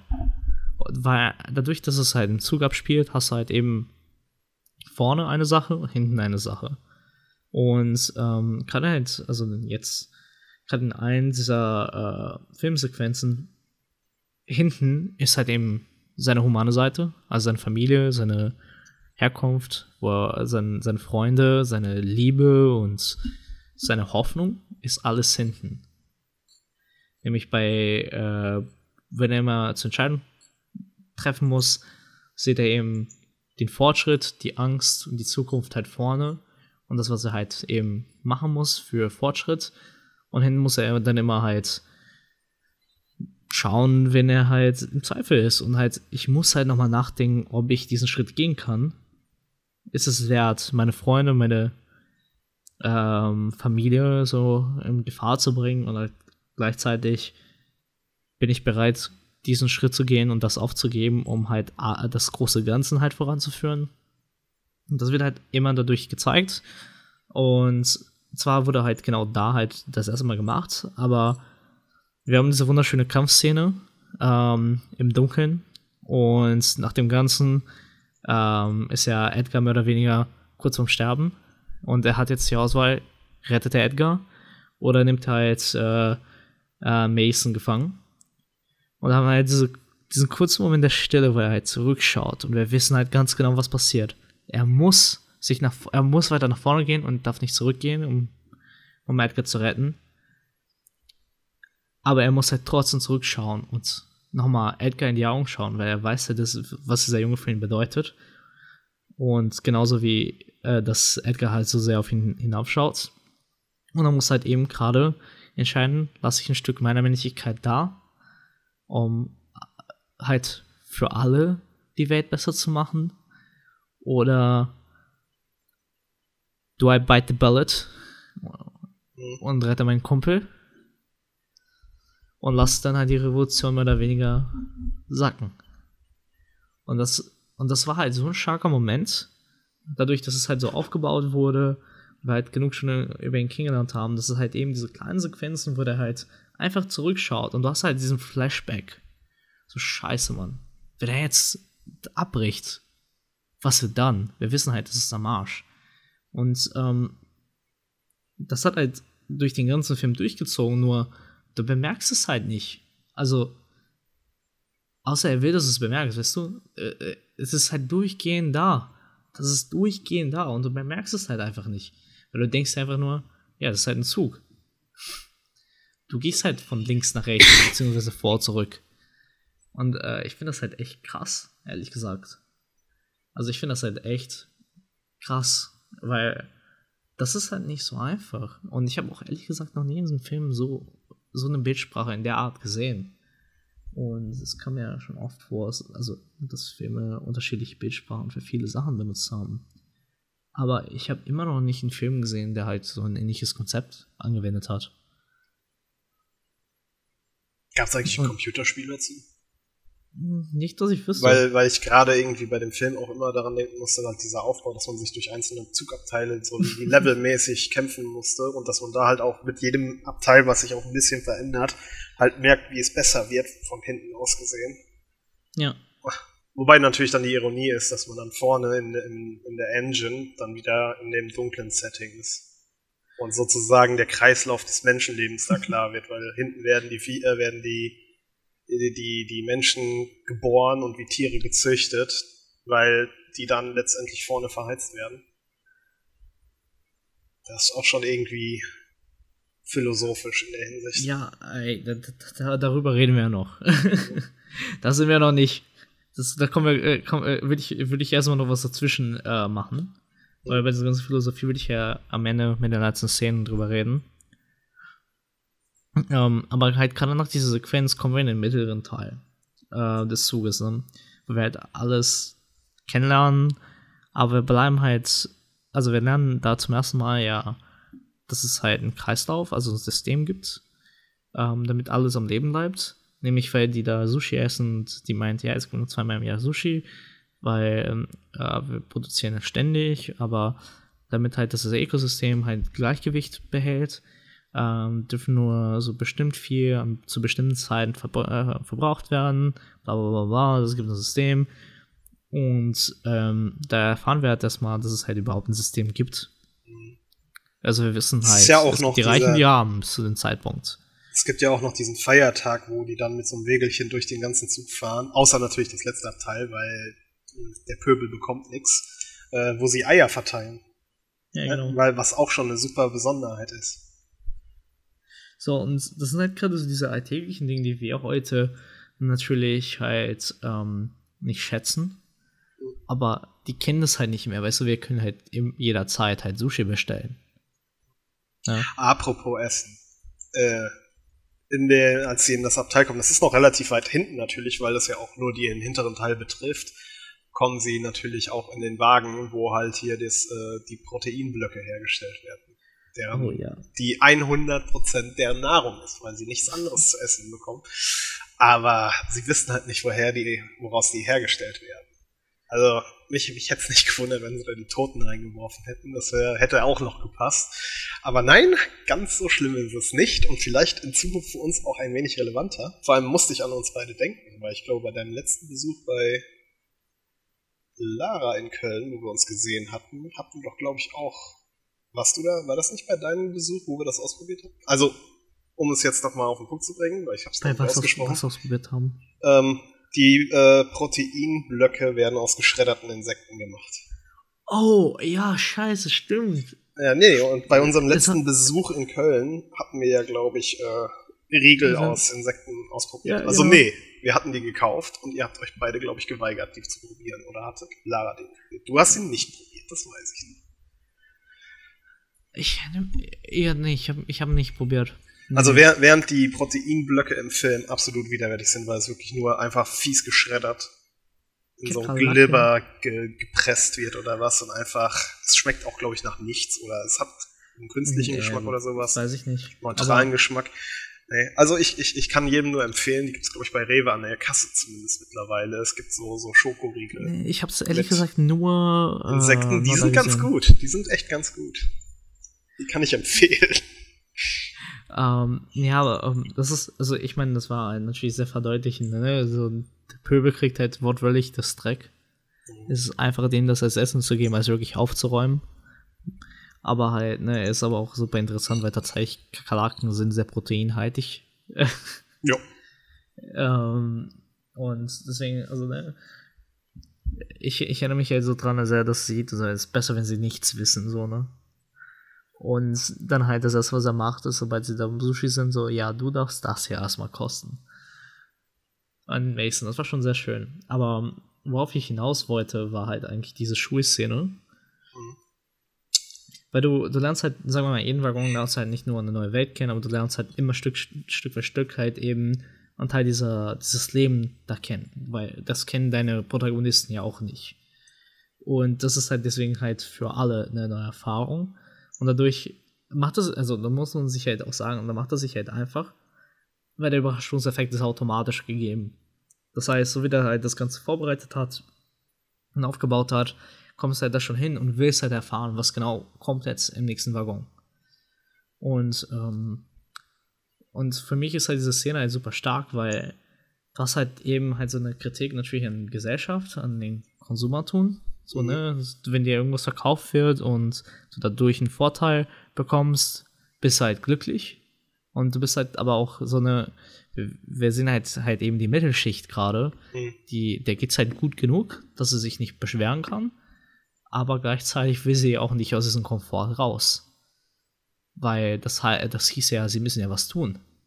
Und das ist halt eine super subtile Kritik, weil es wird halt nur diese ähm, diese Gehirnwäsche an den Kindern halt vorgezogen. Oh ja. Wie halt die Geschichte geschrieben wurde. Also, du erfährst es ja aus einer Welt, aus der Perspektive aus einer Welt, die halt weiß, wie die Geschichte ist. X passiert, Y passiert und ja. definitiv nicht, dass äh, Wilford der Held ist und das Leben und das Ganze halt zu danken hat. Ähm, und ähm, den Kindern wird halt eben genau das gemacht. Also das ist halt ein ja, schon eine, schon eine ganz klare Kritik an den NS. Also an das Dritte Reich, ne, DDR-Zeiten und so weiter und so fort. Ähm, wo halt Leute halt meinten, das muss so sein und äh, da, das ist halt der Böse und das ist der Gute. Ähm, die haben auch sehr klare Handbewegungen und das deutet schon sehr, sehr, sehr, sehr, sehr, sehr darauf hinaus, was er auch gleichzeitig noch kritisiert, dass eben diese Gehirnwäsche betrieben wird. Ähm, aber halt, zwar ist das halt leicht mit drin, aber der Fokus ganz klar an der Gehirnwäsche zum Schutz. Die wollen den Kindern ja nicht nur halt zur Maschine und deren äh, Marionetten halt machen, dass sie halt den Leben, das Leben so gestalten, so führen, wie es denen hilft. Aber da ist auch so eine gewisse Art Schutz. So wenn die, die da, da fahren sie ja genau in dem Moment da vorbei, wo halt man diese Leute, die ausgebrochen sind, sieht, wie sie da verheißt sind, ne? Und die wollen halt so, ne, ihr müsst, müsst im Zug bleiben, da seid ihr sicher. Äh, Zeugs. Und das ist halt eine Kritik an unsere aktuelle politische Lage, wo halt die Information halt eben verändert wird, Fake News. Ähm, oder halt eben nicht übertragen wird zum Schutz und es wird halt nicht eine, eine, Lösung angeboten, es wird einfach nur die Fragen in den Raum gestellt. Und das musst du halt selber dann aus der Szene herauslesen, ähm, dass halt das weder okay ist, noch wirklich hilfreich ist, die Wahrheit nicht zu sagen. Oder sagen wir mal in dem Fall halt die Wahrheit umzuändern. Zwar sind die Kinder glücklicher vielleicht, Aber ähm, du, du siehst halt, dass es halt falsch ist und ähm, die, damit es jetzt nicht wirklich besser wird oder irgendwie, ne, du siehst halt, dass dadurch Menschen schlecht geht. Mhm. So, und ähm, das passt halt eigentlich gerade ganz gut zu unserer Zeit gerade, zu der Situation, die wir halt natürlich gerade auf der Welt sind. Dass halt, es ist wichtig, dass Leute halt informiert werden mit dem, was geschieht, wie es geschieht, damit man halt eben Menschenleben rettet. Und das wird halt in diesem Film halt eben dadurch kritisiert, dass sie halt wortwörtlich von klein auf in diese Mittelschicht geboren werden und anstatt denen halt die Welt zu zeigen und die Welt zu erklären, geben sie einfach nur ein Märchen weiter. Und das finde ich halt super interessant, dass er halt das so dreht, dass du halt wirklich merkst, dass diese Frau da wirklich ähm, weiß, was sie für einen Schaden anrichtet. Weil da gibt es ja nachher noch das Shootout, was ich sehr geil fand, übrigens. ähm, das war schon eine sehr starke, coole Szene. Ähm, aber halt gleichzeitig siehst du halt einfach nur erstmal, wie dieser Mensch einfach falsch ist. Äh, halt, dann hast du halt Mason, die halt den Leuten aus der aus dem hinteren Waggon halt erklärt, wie toll das doch eigentlich alles ist. Und es ist halt, dass die Kinder halt leider keine Ahnung haben und halt einfach nur die ähm, kaputten Werkzeuge sind von anderen Menschen werden. Weil sie halt, halt wirklich in etwas reingeboren werden und in eine ganz gewisse Richtung gebracht werden und sich nicht und nicht lernen, eine eigene Meinung, ein eigenes Bild halt zu machen. Und äh, da bist du halt da und du siehst das aus einer Perspektive, die das eben automatisch kritisieren muss und in Frage stellen muss. Und wenn du dann halt noch dazu ähm, nochmal halt in deinem Leben halt vergleichst und siehst halt sofort diese klaren Zeichen. Ich finde das super interessant, weil er hat das halt so, ähm, so schön vereinfacht, aber gleichzeitig der schönste und, sagen wir mal, sicherste Ort ist auch der kaputteste Ort im ganzen Zug. Weil das ist halt der einzige Ort, der, sagen wir mal, so ein bisschen geheiligt, verheiligt wird, weil da halt eben die Kinder sind. So die Zukunft, ne? Und gleichzeitig ist die Zukunft, sieht, sieht sie halt äußerlich am schönsten aus, innerlich am schlechtesten aus. Und das fand ich halt ähm, ganz schöne Pointe für die Mitte des Zuges. Weil das ist ja letztendlich das, was halt die, den hinteren Part und den vorderen Part halt verbindet. Ja. Schale schön, Kern dreckig. Und ähm, das war halt auf jeden Fall bis dahin eigentlich echt ein geiler Film. Und dann denkst du so, ja, was kann eigentlich noch dazu kommen, was halt einen schockt? Und ich fand halt gerade dann halt auch noch die Action-Szenen geil. Also ich glaube, ähm, wer halt nicht auf dem philosophischen Teil des Films steht, also die Action-Szenen sind halt unheimlich schön gedreht. Der Tunnel vor allem, sehr gute Szene. Ja. Also bis zu diesem Zeitpunkt finde ich das großartig. Und äh, Kai, ich, ich überlasse dir mal ein bisschen den Ansatz äh, in den äh, Rest des Filmes, weil ich habe schon sehr viel geredet. Ach so. also, also das Finale sozusagen, die Auflösung, ja, Spoiler. Du darfst, du darfst, ähm, den, weil du schon vorhin schon ein bisschen darüber reden wolltest, aber ja, ja. Ähm, wie, wie geht's denn nach einem Kinderzug weiter? Weil da gab es halt diese geile Shootout-Szene und die rennen so ein bisschen voran. Wir, wir sind da so eine kleine Sauna und die schießen da noch ein bisschen rum und man denkt, der eine ist tot, aber sind nicht und dann, bumm. Ja, grund ja, grundsätzlich der, der, der, Kern weiter. Der Knackpunkt ist halt, ähm, es, ist, es geht ja auch darum, dass der Zug ja endlos immer dieselbe Strecke fährt, die einmal wirklich komplett um die Welt geht. Also es ist wirklich eine durchgehende Strecke um die Welt herum. Und deswegen wissen die natürlich, dass die ab einem gewissen Zeitpunkt zu gewissen Tagen an gewissen Stellen vorbeikommen. Das ist zum Beispiel ein äh, wichtiger Moment, wo es, glaube ich, es war, ein, war es ein Flugzeugwrack? Ja. Es ist ein Flugzeugwrack. Ja, ja, genau. Also in der Welt ist es auch von der Zeitrechnung her so, dass genau eine, ein Jahr dauert, einmal die Strecke umzufahren. Das heißt, man kommt an jedem Punkt nur einmal im Jahr vorbei kommen halt an so einem Flugzeugwrack vorbei, wo die Leute dann halt sagen, dass es jedes Mal, wenn man daran vorbeikommt, ein bisschen weniger mit Schnee bedeckt ist. Worauf dann halt auch die Hoffnung baut, dass die Erde sich langsam wieder erwärmt und dass die Temperaturen draußen äh, langsam wieder habitabel werden. Weil zum Zeitpunkt, wo der Zug losfährt oder was, äh, oder nee, zu dem Zeitpunkt, während die schon im Zug unterwegs sind, wird die Temperatur halt so kalt, dass wirklich alles außerhalb gestorben ist und dass man innerhalb von ein, zwei Minuten draußen tot wäre, wenn man rausgeht. Also da ist absolut keine Überlebenschance. Und darauf basiert dann halt auch ein Teil der Hoffnung der Leute, dass es irgendwann wieder ein Leben außerhalb des Zuges geben wird. Ein anderer Knackpunkt ist halt, dass sie dann auch wissen, dass sie einmal im Jahr an einem Tunnel vorbeikommen, der halt irgendwie eine besonders lange Fahrzeit in der Dunkelheit hat. Also klar werden die mehrere Tunnel haben, aber das ist irgendwie ein besonderer Tunnel, ich weiß es auch nicht mehr genau. Nee, und genau das nutzten halt die Truppen vom, äh, vom Zug äh, aus. Und das ist dann der erste Zeitpunkt, wo dann die Leute mit den Sturmgewehren kommen, wo aber leider Munition drinne ist. Und die bringen dann auch noch Nachtsichtgeräte mit. Und dann ist da so ein Standoff. Und dann wird angesagt, dass der Tunnel kommt. Und dann merkt man halt, wie auch sich die Gesichtsausdrücke in den jeweils Parteien dann ändert. Die äh, Soldaten freuen sich schon, weil sie wissen, jetzt gleich geht's rund. Und äh, ja, bei den bei den äh, Überleben oder bei der, bei der Rebellion ist das eher kurz äh, ja eine kurze Panik aus weil die dann halt versuchen, wieder sich zurückzuziehen und sich irgendwo zu verschanzen, wo sie vielleicht bessere Chancen haben. Aber letztendlich führt es dann dazu, dass ein Großteil äh, der Truppe, die da durch den Zug führt, halt äh, getötet wird. Unter anderem auch der Edgar, glaube ich, war das war in der Szene. Ja, genau, ja, das war der. Aber ich meinte, ähm, wie geht's denn halt genau weiter dann nach dem, äh, nach dem Kinderwagen? Ach so, ähm, Weil im Kinderwagen, ach so, da sieht man auch schon wieder, ich habe den Film jetzt vor drei Wochen nochmal geschaut. Und es ist schon wieder so viel weggefallen. Also ich musste mich vorhin auch nochmal kurz, kurz nochmal einlesen. Ich, ich bring's jetzt auch durcheinander. Aber ich glaube, zu dem Zeitpunkt wird dann auch Gilliam entführt. Ja. Ja, der wird auch, äh, nee, der wird dann gleich erschossen. Ja, und halt, ähm, äh, die Mutter von einem Kind, das ist die, der Charakter von Octavia Spencer, der wird, glaube ich, äh, auch. Äh, genau, die stirbt auch. Die stirbt auch.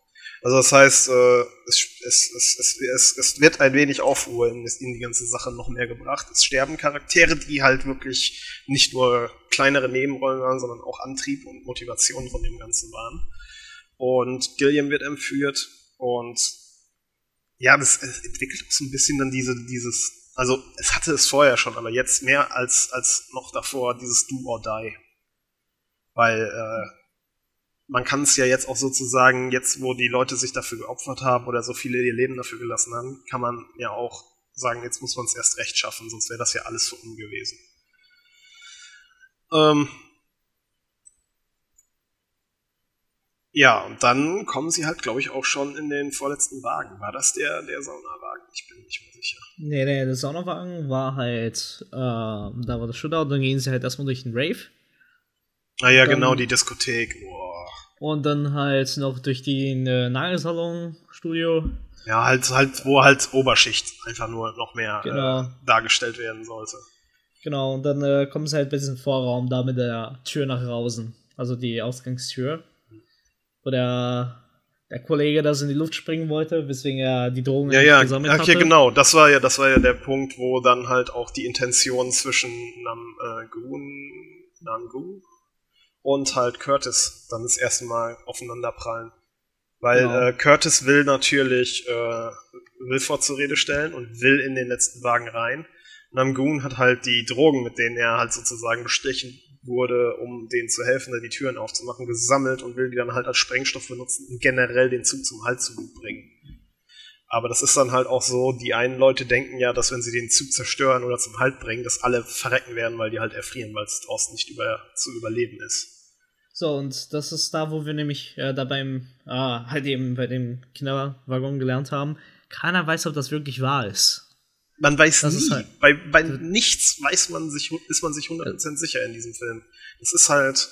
Es wird, es wird halt einem gesagt, dass es halt so ist. Aber es, es gibt keine Fakten per se. Es wird halt gesagt, weil es jemand gesagt hat. Ja.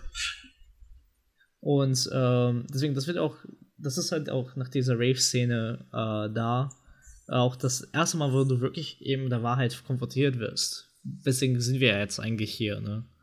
Und äh, wir haben halt davor halt so Anzeichen gehabt, weil ähm, er will ja seiner Tochter ja so meine Wegen die Außenwelt so immer so Stück für Stück zeigen oder erklären, was es ist, weil sie, sie ist halt Zugkind. Ja, ja, sie, sie weiß nicht, was die Außenwelt ist. Und da haben wir halt schon davor diese erste, also eine wunderschöne Szene gezeigt, weil halt sie äh, durchs Fenster so ein bisschen erklärt und dann halt die er erklärt, was Erde ist. So, so was Alltägliches wie Erde. Und ähm, das Wenn deine halt so, ganze Existenz halt so räumlich begrenzt ist, dass du genau. da überhaupt nicht äh, ein, Fühl ein Feeling für hast. Das ist schon echt krass.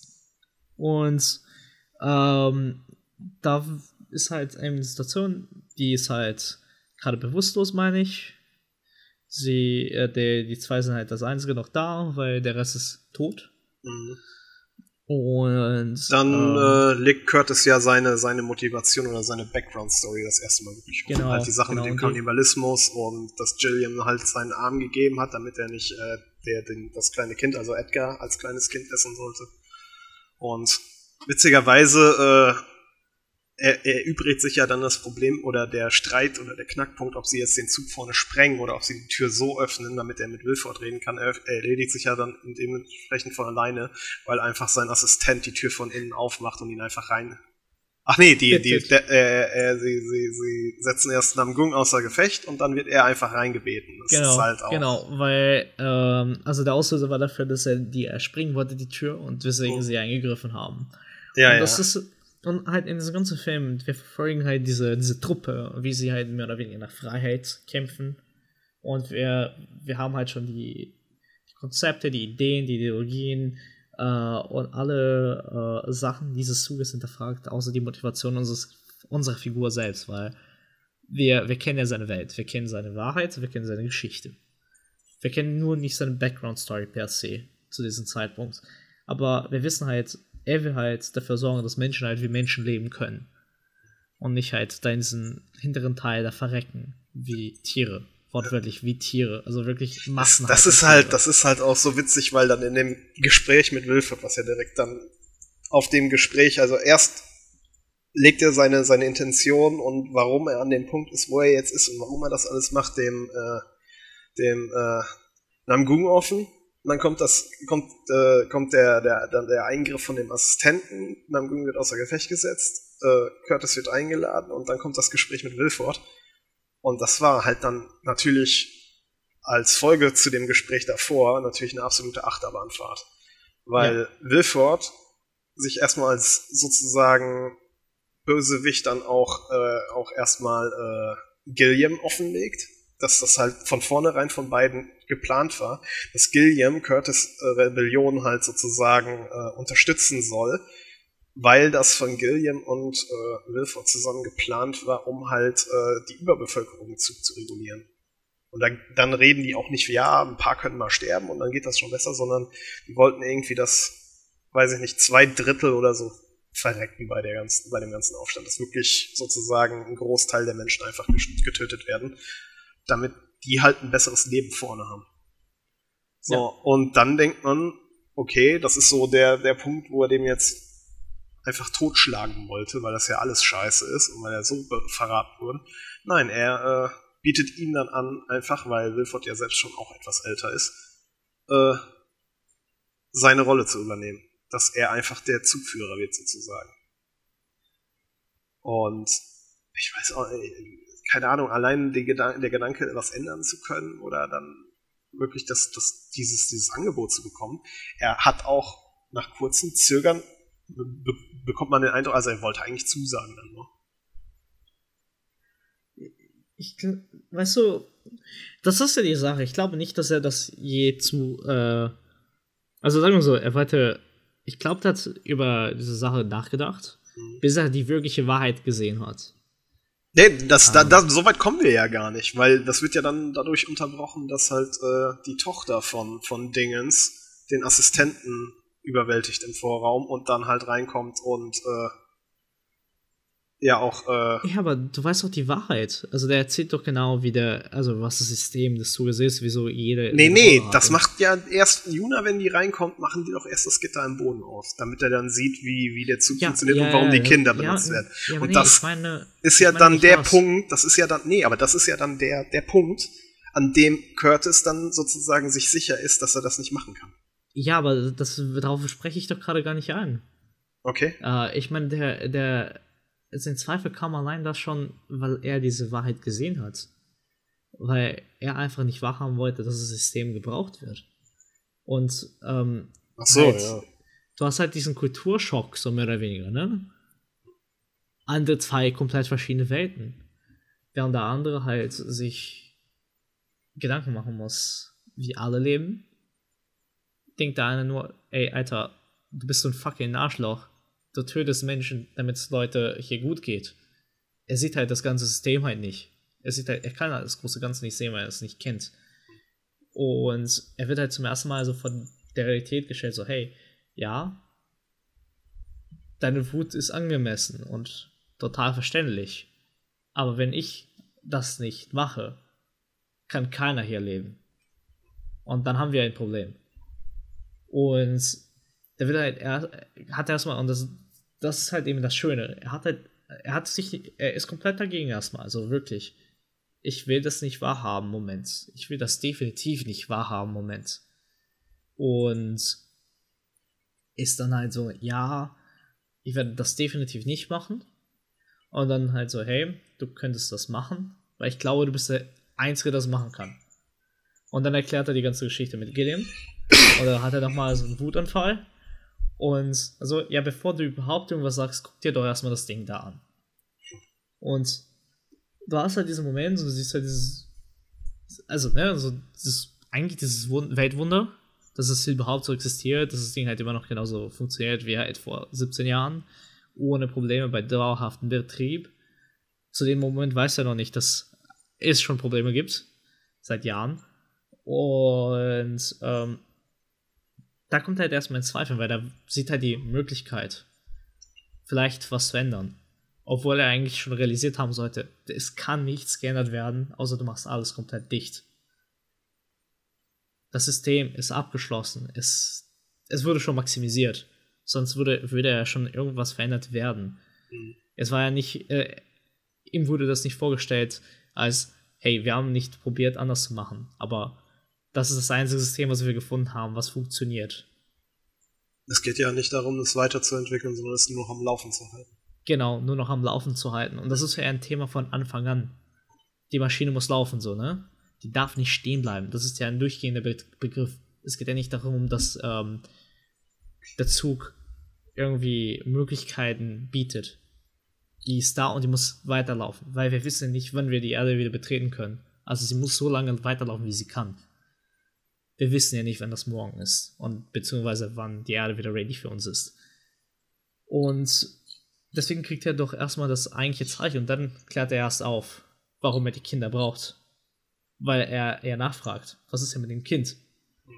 Das ist übrigens dann auch natürlich das Kind sofort ist, worum es auch äh, am Anfang ging, das war halt entführt Ja. wurde, was das Ganze so ein bisschen losgetreten hat. Das ist ja sehr. Und bumm. Und du siehst einfach, wie er versucht, dieses Kind anzusprechen es nicht wirkt.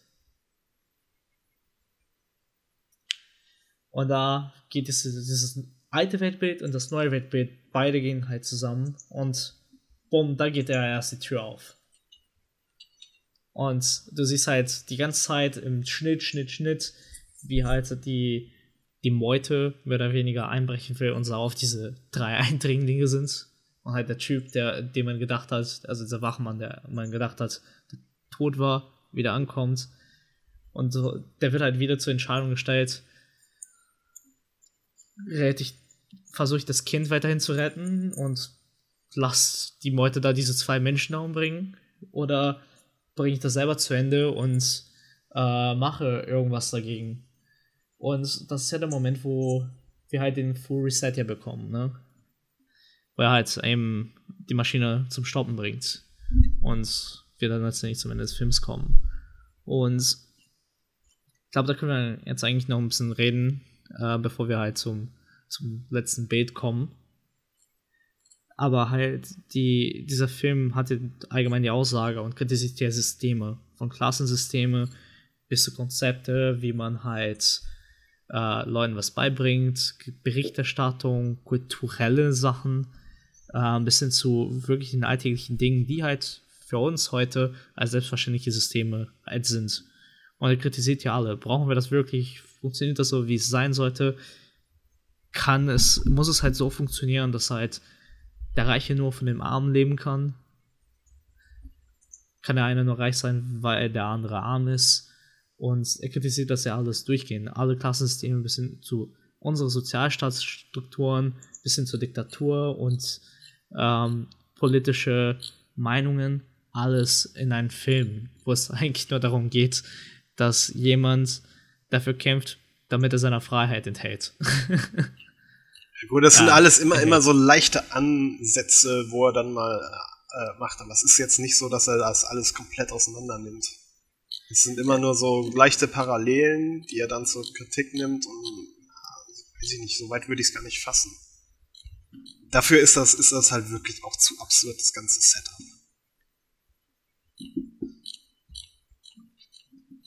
Aber wie, wie, wie, nimmst du es, wie nimmst du es dann sonst auf? Also diese, diese, diese philosophische Unterton. Ja, das ist halt, klar, weiß ich nicht. Ich, ich hatte, ich, ich muss auch einfach sagen, ich hatte meine Probleme mit dem Film generell vom, vom Pacing her und dann halt immer wieder diese, diese, diese, ja, diese, diese, weiß ich nicht. Ich, ich kann dir nicht mal genau sagen, was mir jetzt wirklich nicht an dem Film gefallen hat, weil es, er war okay war gut, okay, aber es ist nichts, was ich, was ich mir so jetzt nochmal, äh, wo, ich, wo ich mich hinsetze, boah, geil, den gucke ich mir jetzt nochmal an. Das fehlt einfach bei dem Film. Und wie du ja auch schon gemerkt hast, ey, ich habe den jetzt vor drei Wochen das zweite Mal gesehen. Und es ist schon wieder so wenig hängen geblieben irgendwie. Weiß ich nicht. Es ist vielleicht einfach, dass er, dass er, das, dass er dann vielleicht ein bisschen zu viel philosophisch sein will oder was. Dass da halt einfach äh, sich das so ein bisschen ja selbst runterwässert, wie er das macht. Es, mhm. Ich bin mir da einfach nicht sicher, keine Ahnung. Ich, ich finde es ich find's auch irgendwie, er, er benutzt das in zwei oder drei Szenen gut, halt gerade wenn dann hier sozusagen die Ansichten clashen nachher von äh, Rangoon und äh, Curtis, beziehungsweise Curtis und Wilford oder so, aber ansonsten weiß ich nicht. Auch das Worldbuilding. Ich meine, es sieht sehr, sehr gut auch aus oder so, aber dieses, dieses ganze Setting von wegen, der Zug ist eigentlich ein Petero Mobile und sowas. Es ist also der, die Suspension of Disbelief war für mich da nicht gegeben. Es war alles so ein bisschen, ich habe das alles nicht so super ernst nehmen können, generell. Also meinst du diese ganzen philosophischen Untertöne oder was? Nein, dieser Zug, der ein Jahr für, für, eine, für eine Erdumdrehung braucht, aber super schnell fährt und keine Ahnung. Das ist selbst für Science Fiction irgendwie alles. Ich will jetzt nicht sagen affig, das wäre schon wieder zu fies, aber also, keine Ahnung. Ich, ich sitze da und, und man rollt schon ein bisschen mit den Augen bei einigen Sachen. Es ist ja, alles so ein bisschen überdreht glaube, und du, überspitzt. Ich glaube, du. Das Problem, ah, also ich, legst ich, da zu viel Wert rein ich, gerade. Ich habe das Gefühl, ich müsste mir den Comic mal ansehen. Dass es eventuell im Film sich selbst ein bisschen zu ernst nimmt und es irgendwie im Comic ein bisschen mehr in die Science-Fiction-Richtung geht. Und hier ist es halt irgendwie alles so, so super ernst. Das, also ich finde es gar nicht tatsächlich. Also ich habe das halt im Film einfach nur, okay, so ist es halt, so ist die Welt halt so, ne? Ja, aber, aber die halt erwarten, die erwarten, dass ich zu viel an Logik ausklammere, damit die, diese, dieses Setting funktionieren soll an und für sich. Klar ist es, es ist Science Fiction und was weiß ich, aber es ist halt, es ist halt so viel ineffizienter Bullshit da drin, weiß ich nicht. Das, das hat mich halt gestört. Und deswegen, das Problem ist, das wird von, von Anfang an klar und das zieht sich dann für mich auch so durch den, durch den Bild. Ich, ich gucke mir dann die, die Charaktere an, die sind in Ordnung, die, die Szenen, die Inszenierung ist in Ordnung und alles, aber so das ganze Settling, dieser, dieser Zug geht mir halt dermaßen auf den Sack als ich dann auch erfahren habe, hey, das Ding bekommt eine Serie oder so, ich habe keine Sekunde überhaupt drüber nachgedacht, mir auch nur so fünf Minuten von der Serie anzusehen, weil es mich einfach grundsätzlich nicht interessiert hat. Und ich bin sonst eigentlich ja Science-Fiction-Fan und auch so gerade dieses Dystopien-Dinge oder, oder so, diese Zukunftsdinger interessieren mich halt schon sehr, aber deswegen war ich auch damals, weiß ich noch, sehr, sehr angetan von der Idee des Films und war dann schon ein bisschen enttäuscht, als ich den geschaut habe. Ist halt irgendwie so, sie erwarten ein bisschen viel, dass, dass man, glaube ich, ein bisschen viel an Erwartungen ausblendet und sich dann darauf einlässt. Und ich habe versucht, mich darauf einzulassen. Das hat bei mir nicht funktioniert. Hm, ja, also, also ich finde, das ist halt eher auch einfach Teil des Films, so, ne? Ja. Einfach, ähm, ich meine, letzten Endes ist es auch eine Kritik. Ist überhaupt möglich, in einem Jahr mit einem Zug die Erde einmal zu überqueren? Ich würde jetzt einfach mal so. behaupten, man ist schneller. Hm, Ja, kommt dann halt an, kommt an der Strecke dann an, ne? Ähm, das ist ja aber erstmal nebensächlich. Ähm, weil das ist halt einfach nur, ja, so, so, so funktioniert das Ding da halt jetzt. Ende.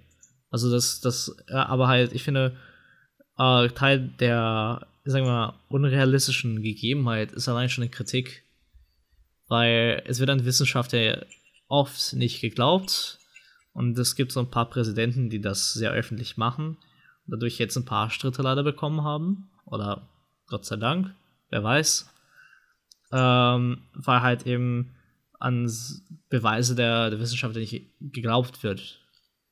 Und ich glaube halt, dadurch, dass diese Welt, sagen wir mal, sehr in Extreme gezogen wird und es, man weiß halt eigentlich nicht wirklich, was genau ist, weil halt eben alles, sagen wir mal, vereinfacht wurde für das Volk und einfach keiner mehr da ist, der, sagen wir mal, das Ganze genauer erklären kann oder weiter an der Tatsache der Welt forscht mhm. und wirklich die eigentliche Wahrheit sucht, ähm, hast halt eben das Problem, dass halt, dass du nur ein paar Stichpunkte bekommst. Also wie eine Zusammenfassung auf Wikipedia, ohne dass du den eigentlichen Text aufklappst, wo du vielleicht was wirklich gewinnen kannst. Weißt du, diese Abkürzung am Anfang. So fühlt sich das an, was wir halt da bekommen. Deswegen habe ich das auch nicht ähm, so weiter irgendwie da weiter viel reininterpretiert oder mich davon stören lassen. Weil letztendlich erfährst du halt nur das, was die halt im Zug da erfahren es wird dann, es wird dann nicht wirklich davon halt angenommen, dass es halt wirklich so ist. So, ja, wir sind halt in diesem Zug, der braucht genau ein Jahr und äh, es hat mir jetzt, es hat mir jetzt übrigens gerade keine Ruhe gelassen. Ich habe es nebenbei mal äh, nachgeschaut. Also wir haben einen Erdumfang von knapp 40.000 Kilometern. Aber ja. da der natürlich jetzt nicht äh, am, am äh, Dingens am Äquator einfach eine kreisrunde Bahn mit Brücken gebaut hat, die dann direkt abfährt, bin ich mal ganz äh, optimistisch davon ausgegangen, dass die Strecke mit nach Norden und Süden und da über die Spitze runterfahren und oben über Alaska dann rüber nach Russland ja. und sowas. Gehen wir mal von der dreifachen Länge auf von der Strecke. Dann sind wir bei 120.000 Kilometern. Wenn wir jetzt mhm. einfach mal eine Durchschnittsgeschwindigkeit von 100 km/h nehmen, was bei dem Hochgeschwindigkeitszug wahrscheinlich sogar noch zu wenig ist, dann würden wir 50 Tage brauchen für eine Erdumfahrung. Ja. Bei der dreifachen Länge des Erdumfangs. Also es ja. ist irgendwie, weiß ich nicht. Und das, das, das, das sind so Sachen, okay, da bin ich vielleicht auch ein bisschen bekloppt in der Hinsicht, aber sowas ist dann bei mir im Hinterkopf, dann, dann ist die Szene in dem Moment dann halt kaputt, weil mein Hirn mir sagt, das ist Bullshit. Ich meine, ja. es ist Science Fiction, aber selbst wenn die es dann nicht schaffen, mir auch nur halbwegs was, was es, es muss nicht realistisch, es muss vielleicht nachvollziehbar sein. Das fehlte mir an einigen Stellen in diesem Film. Aber das, das ist ja die Sache. Es, ja, wird halt wie, wie gesagt, vorgegeben. So, ne? Ja, wie gesagt, es halt wird vorgegeben und ich finde es halt in der Hinsicht ein lazy Worldbuilding.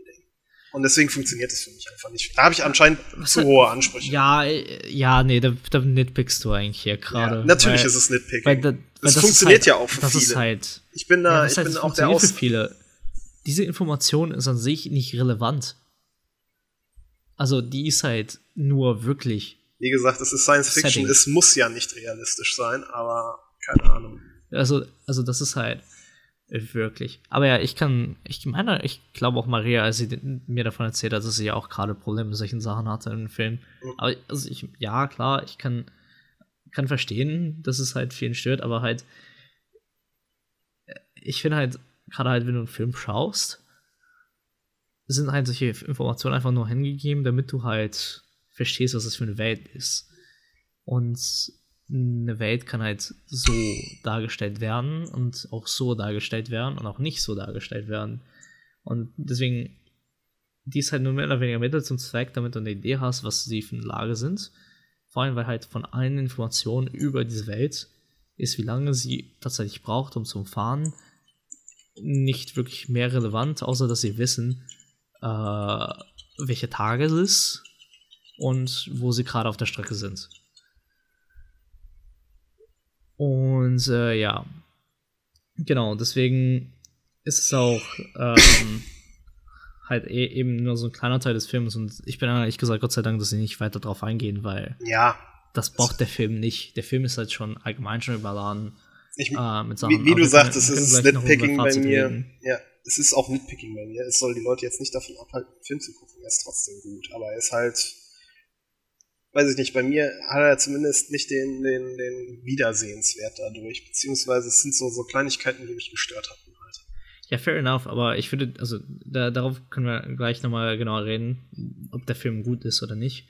Ähm, ich würde den nicht wegen sowas wiedersehen wollen, sondern halt, weil der technisch stark ist. Ähm, und ja, Ja, also, genauso kontrovers, wie du gerade dieses Detail findest, waren ja für viele halt eben diese letzte Szene, wo man halt, äh, was war das, ein Tiger sieht, ne? Ein Eisbär. Eisbär, genau, Eisbär. Und ähm, wo halt eben der Crash passiert, die fallen um, es überleben halt nur der kleine Junge und äh, Jona. Und ähm, die sind da halt da und fangen an auf dem Schnee zu laufen, so, hä, what the fuck? Was ist das? Was ist ein Schnee? Mhm. Und dann sind wir in diesen Eisbären und ähm, halt viele hatten Probleme. ja, also. Das fand ich wiederum in Ordnung. Deswegen, keine Ahnung. Es ist so. äh, Full Reset und dann müssen sie jetzt gegen den Bären ankommen. So, oder wie sollen sie die in dieser Welt überleben? Gerade so zwei Zugkinder, die halt absolut keine Ahnung haben. Ähm, aber halt, diese Szene wurde halt genauso ausgewählt, um halt zwei Konzepte des Filmes äh, zu, zu beenden und neu anzufangen. Ja, es Ähm. geht ja einiges rein. Zum einen, äh, ja, natürlich, jetzt klar, offensichtlich, der Eisbär zeigt, dass es habitabel ist draußen, dass da wieder Hoffnung ist außerhalb des Genau. Zuges. Und halt durch die Entgleisung ist der Zug natürlich im Arsch. Der ist halt entgleist, der ist halt komplett kaputt. Und halt auch, was ich auch noch wirklich eigentlich gut fand, wie sich sowohl Curtis als auch Dingens halt opfern für die beiden. Weil die Genau. Explosion die eigentlich auch getötet hätte und die werden dann halt von denen äh, äh, geschützt, dass die halt überleben, wo sich dann halt zeigt, dass die ältere Generation sich für die neuere opfert sozusagen. Ja, aber ich finde gerade gerade schöner, ehrlich gesagt, so ne, Full Reset, äh, Eisbär da, das heißt, ein Eisbär gab es schon länger als heute. Mhm. Das heißt, die Erde war schon immer habitabel, Mhm. nur nicht unbedingt auf der Art und Weise, die wir kennen. Da ist ja halt Oder wieder das Flugzeug, was halt schon so einen leichten Anhaltspunkt Genau. gibt. Wo aber dann, wie schon in dem ganzen Film auch überall, man, man kriegt so viele Ansätze und so viele Hinweise, aber es wird ja nie final gesagt. Klar. Man lässt halt, man spielt mit den Erwartungen. Es fehlt halt eben die Wahrheit Ja. die ganze Zeit. So, ne? Ähm, und das ist ja äh, eines der Kritikpunkte. Gleichzeitig werden halt diese ganze Zeit, der Maschinenraum ist halt ein Gottesbild. Wilford ist ein Gott, er ist mehr oder weniger Jesus, der Messias. Dieses Gottesbild, was letztendlich dann die Engine der Gott ist. Ähm, die wird halt resettet und wir haben so einen kleinen Adam-Eva-Moment, wo halt der kleine Junge und das Mädchen halt eben ähm, in die weite Welt, also wirklich neu anfangen, Full Reset und äh, müssen halt komplett von Null auf lernen und sagen wir mal die Menschheit von Grund auf bilden. Ne? Ähm, weswegen halt das Ganze halt was Erfüllendes hat, fand ich. Also ich fand dem- dieses letzte Bild eigentlich relativ schön. Weil ich fand es eigentlich. Ähm, War ein guter Abschluss, definitiv. Genau, ein guter Abschluss. Einfach nur, um eben diese Gedankensätze, die der Film halt bringt, zum Ende bringt. Aber ich glaube halt der Grund, und das sage ich jetzt ganz klar, warum Menschen teilweise dieses Ende nicht mochten, ist, weil nachdem du den Film gesehen hast, du nicht drauf kommst, was, er, was genau er bedeutet, wenn du so überladen an Informationen bist. Ja. Ich meine, Ähm. sie bekommen dann halt die Freiheit, aber dadurch, dass es niemand konkret ausspricht, sondern dann mehr jetzt äh, so, ja, okay, die sind jetzt draußen, die müssen jetzt da überleben. Es geht halt von Genau. das eine ins nächste über, obwohl sie ja jetzt halt die Welt für sich haben. Freiheit, at which cost?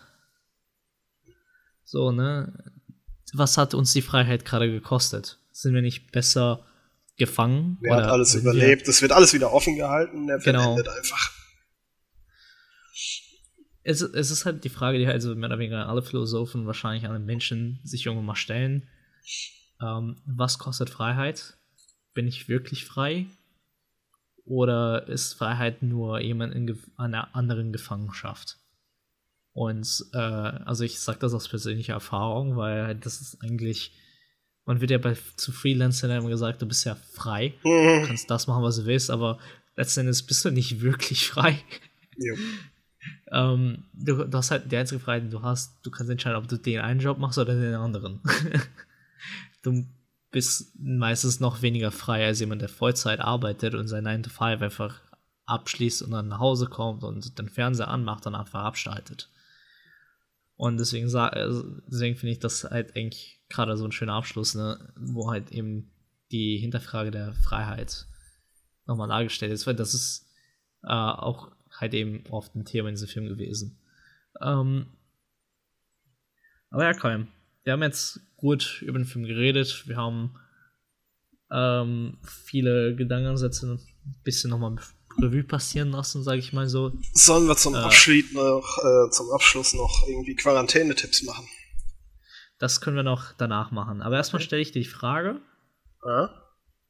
Wie, äh, wie findest du den Film? Also ist, ist so, wie ist gesagt, er ist, Film oder nicht? Er ist, ist, er ist nicht scheiße, aber er rangiert halt bei mir wirklich nur im, im Mittelfeld. Also ich empfehle ihn schon, gerade wie du auch sagtest, dass der handwerklich sehr gut gearbeitet ist, halt von dem, von dem, äh, ja, von der Kamera her und wie die Leute spielen. Das ist halt wirklich überragend jetzt die Logik des Universums oder so und mein Missmut darüber kann man echt mal ausklammern, weil das, weil ich halt weiß, dass es für viele andere sehr, sehr gut funktioniert hat.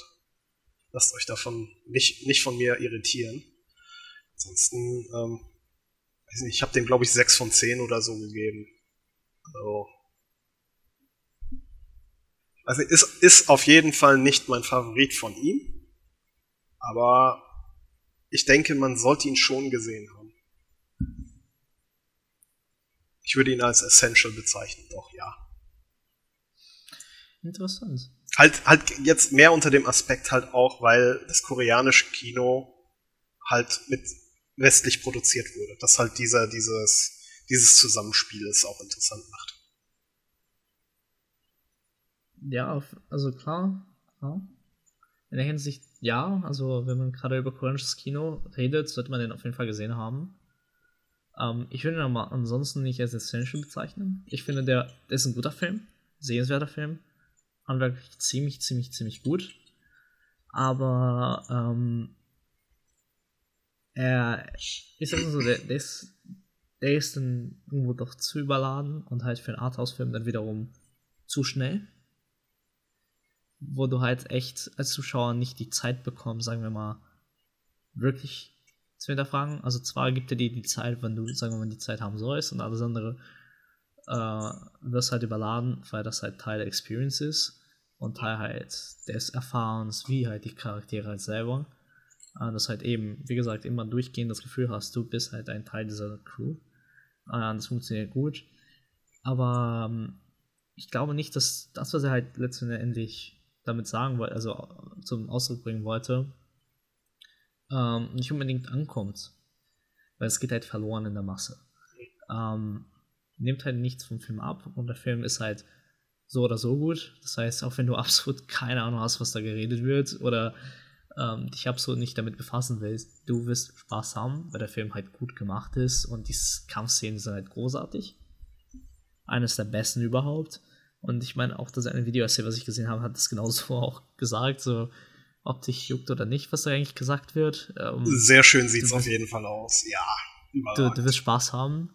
Ähm, aber da ist halt auch die Kritik, wo ich dann halt ähm, lasse. Es, es versucht halt alles zu kritisieren und auch nichts Ganzes, weil es halt genauso wie halt die Pointe des Films, es wird auch nichts zu Ende gebracht es passt wiederum und es macht den Film halt gut, weil halt alles irgendwo einen Sinn hat. Dennoch fehlt halt vielleicht diese letzte Punchline am Ende, die das Ganze halt vollendet. Ich, ich würde auch einfach sagen, ähm, vielleicht liegt es auch daran, dass er halt westlich produziert wurde. Ich äh, würde einfach mal sagen, man sollte sich schon noch die anderen Filme, zumindest ein oder zwei andere Filme von ihm ansehen, weil es schon anders ist in dem Film, wie er sonst arbeitet, finde ich zumindest. Also, ähm, wie gesagt, ich glaube jetzt so aus dem Kopf heraus, Okia ist definitiv auf Netflix, weil es halt auch eine Netflix-Produktion war. Das ist auch noch ein Film von ihm. Snowfear ist es auf Netflix. Ja, Parasite wird demnächst Home Release bekommen. Den solltet ihr euch auf jeden Fall ansehen. Das ist, glaube ich, einer der besten Filme in den letzten zehn Jahren, die ich gesehen habe. Das ist Also man kann, nochmal ein ganz man kann die anderer schon Level. kaufen. Ob man sie jetzt in den nächsten Monat bekommt, ist eine andere Geschichte. Ja, halt digital leihen auf Amazon ist ja dann schon instant. Bei Home Release kommt es ja auch für gewöhnlich dann für 4, 5 Euro auf Amazon zu leihen. Wenn der 10 kosten würde, wäre es es immer noch wert. Das ist total krass. Das Problem ist halt seine älteren Sachen. Ich glaube Mother und Memories of a Murder. Äh, bin ich mir nicht mal sicher, ob Amazon die als digital Release hat, also zum, zum Online-Stream, also für 4 Euro oder sowas. Das ist halt immer sehr, sehr schade, dass da so schwer ranzukommen ist. Gibt ihm auf jeden Fall eine Chance. Ja. Ja, ähm, bitte. also fangt mit den Sachen an, die gerade verfügbar sind, und arbeitet euch da hinten. Ähm, Werde ich versuchen, auch Stück für Stück machen.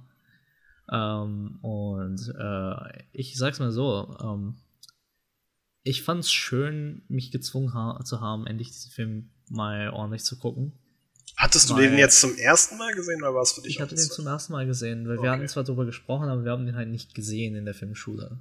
Okay. Und der, und den hatte ich immer im Hinterkopf, den will ich mal sehen. Einfach rein aus Interesse, aus diesem Konzept heraus. Mhm.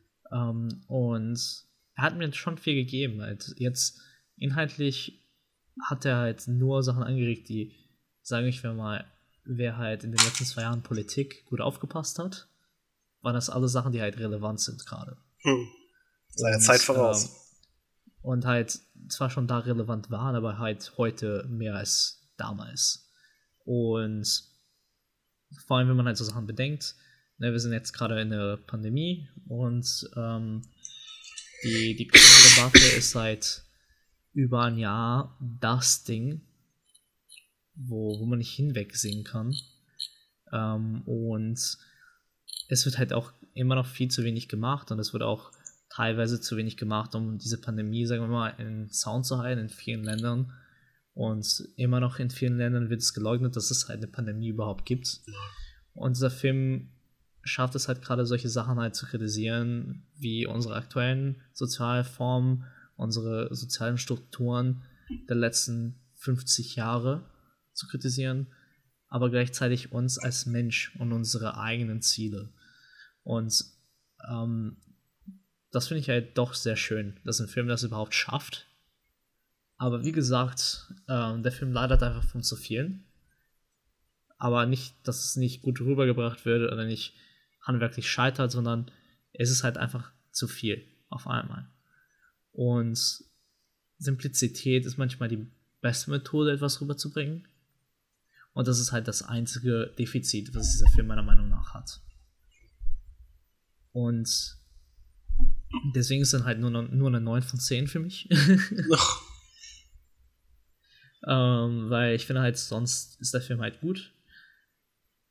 Und äh, ich nehme halt das ganze Too Much mal weg, weil es ist ja letztendlich ein Sci-Fi-Film und die Welt wird mir halt vorgestellt, wie halt eben der Film mir vorgestellt werden soll. Und ich denke, also ich nehme das jetzt mal, mal raus aus der Bewertung. Ähm, weil das ja nicht relevant ist für das, was eigentlich die Essenz des Films ist. Und deswegen muss ich einfach tatsächlich sagen, ich, ich, ich freue mich, ähm, Parasite zu schauen. Gerade halt, nachdem ich diesen Film ohne Okja geschaut habe. Weil Okja hat mich auf eine Art und Weise weinen lassen, wie ich seit Jahren nicht gesehen hatte. Mhm. Also ich wusste nicht, dass ich so viel Mitleid haben konnte mit so ein Tier. Und ähm, das ist natürlich ein bisschen symbolisch auch viel gedacht, aber again, wieder so eine soziale Kritik für vieles. Und ich finde einfach, seine Filme sind ein Segen. Und ähm, ich finde es schön, dass er jetzt, sagen wir mal, die Möglichkeit hat, mehr Menschen zu erreichen, die er bis jetzt konnte. Geht seine Filme schauen. Definitiv. Ja, sonst, was bleibt noch? Pandemie, ja. Haben wir ja gerade das Problem. Genau. Wenn wir jetzt eh schon gerade alle die Zeit finden, würde ich sagen, noch jeder irgendwie einen Film oder so empfehlen oder eine Serie oder so. Was oder ein generelles Ding? Hast du da was gerade?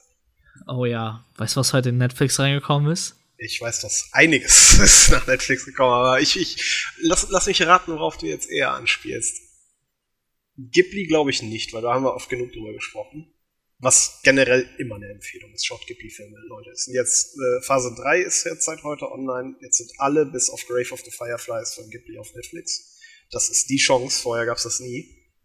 Was ist das? Aber ich denke mal, worauf du eher hinaus willst, ist Community, oder? Oh yes. Und das ist einfach auch genau vom Humor und vom Setting her einfach, glaube ich, absolut perfekt für, für Zeiten wie diese, weil es ein einfacher Humor ist, aber oft mit tiefgründigem Material, was, was, was zumindest persifliert wird oder wo Hommagen gemacht wurden. Halt, keine Ahnung, es gibt ja da eine, eine, ein, ein Western-Staffelfinale, eine Doppelfolge und all sowas, wo Paintballs benutzt werden Ey. statt, statt normale Waffen. Jede Folge der ersten drei Staffeln dieser Serie sind eine Erfahrung wert. Weil die Serie erstens von Dan Harmon geschrieben und produziert, Mhm. also die ersten drei Staffeln. Weil dann wurde er selber gekickt aus seiner eigenen Serie. Das sollte man mal erzählen. Deswegen die vierte Staffel aus dem Kanon fliegt. Äh, und die fünfte war dann halt so, sagen wir mal so, halb gemacht. Und dann halt hat Zur er sechsten war er, glaube ich, wieder drin, ne? Genau, und dann zu, der kam irgendwann fünfte wieder rein, weil sie gemerkt haben, es geht so nicht. Und dann halt, ich habe auch nach der dritten nicht mehr geschaut, weil ich das halt schon gesehen hatte und die ersten zwei Folgen der vierten so gesehen habe, okay, nee, das funktioniert gar nicht. Und Donald Glover ist auch schon den Zeitpunkt auch schon ausgestiegen. Yep. Äh, weswegen dann halt das Ganze nicht mehr funktioniert hat. Aber die ersten drei Staffeln unbedingt ansehen. Erstens, weil Dan Harmon ist ein genialer Comedy-Autor. Es ist super leicht, super kurze Folgen, das Ganze vor allem sehr gut zwischendurch und das hält die Moral zu diesen schwierigen Zeiten hoch. Und wann wirst du eine Alison Brie und Donald Glover in Jung nochmal sehen? Diese, dieser ganze Cast ist halt extrem gut gewählt. Definitiv. Ja, Das macht so ja. Spaß. Ich komme auch immer noch nicht drauf klar, dass während er bei Community war, äh, Dean Pelton-Darsteller Jim Rash einfach einen Oscar gewonnen hat. Also Ja. kann man einfach im Nachhinein auch Werbung machen mit einem Oscar-prämierten Cast, zumindest einer aus dem Cast.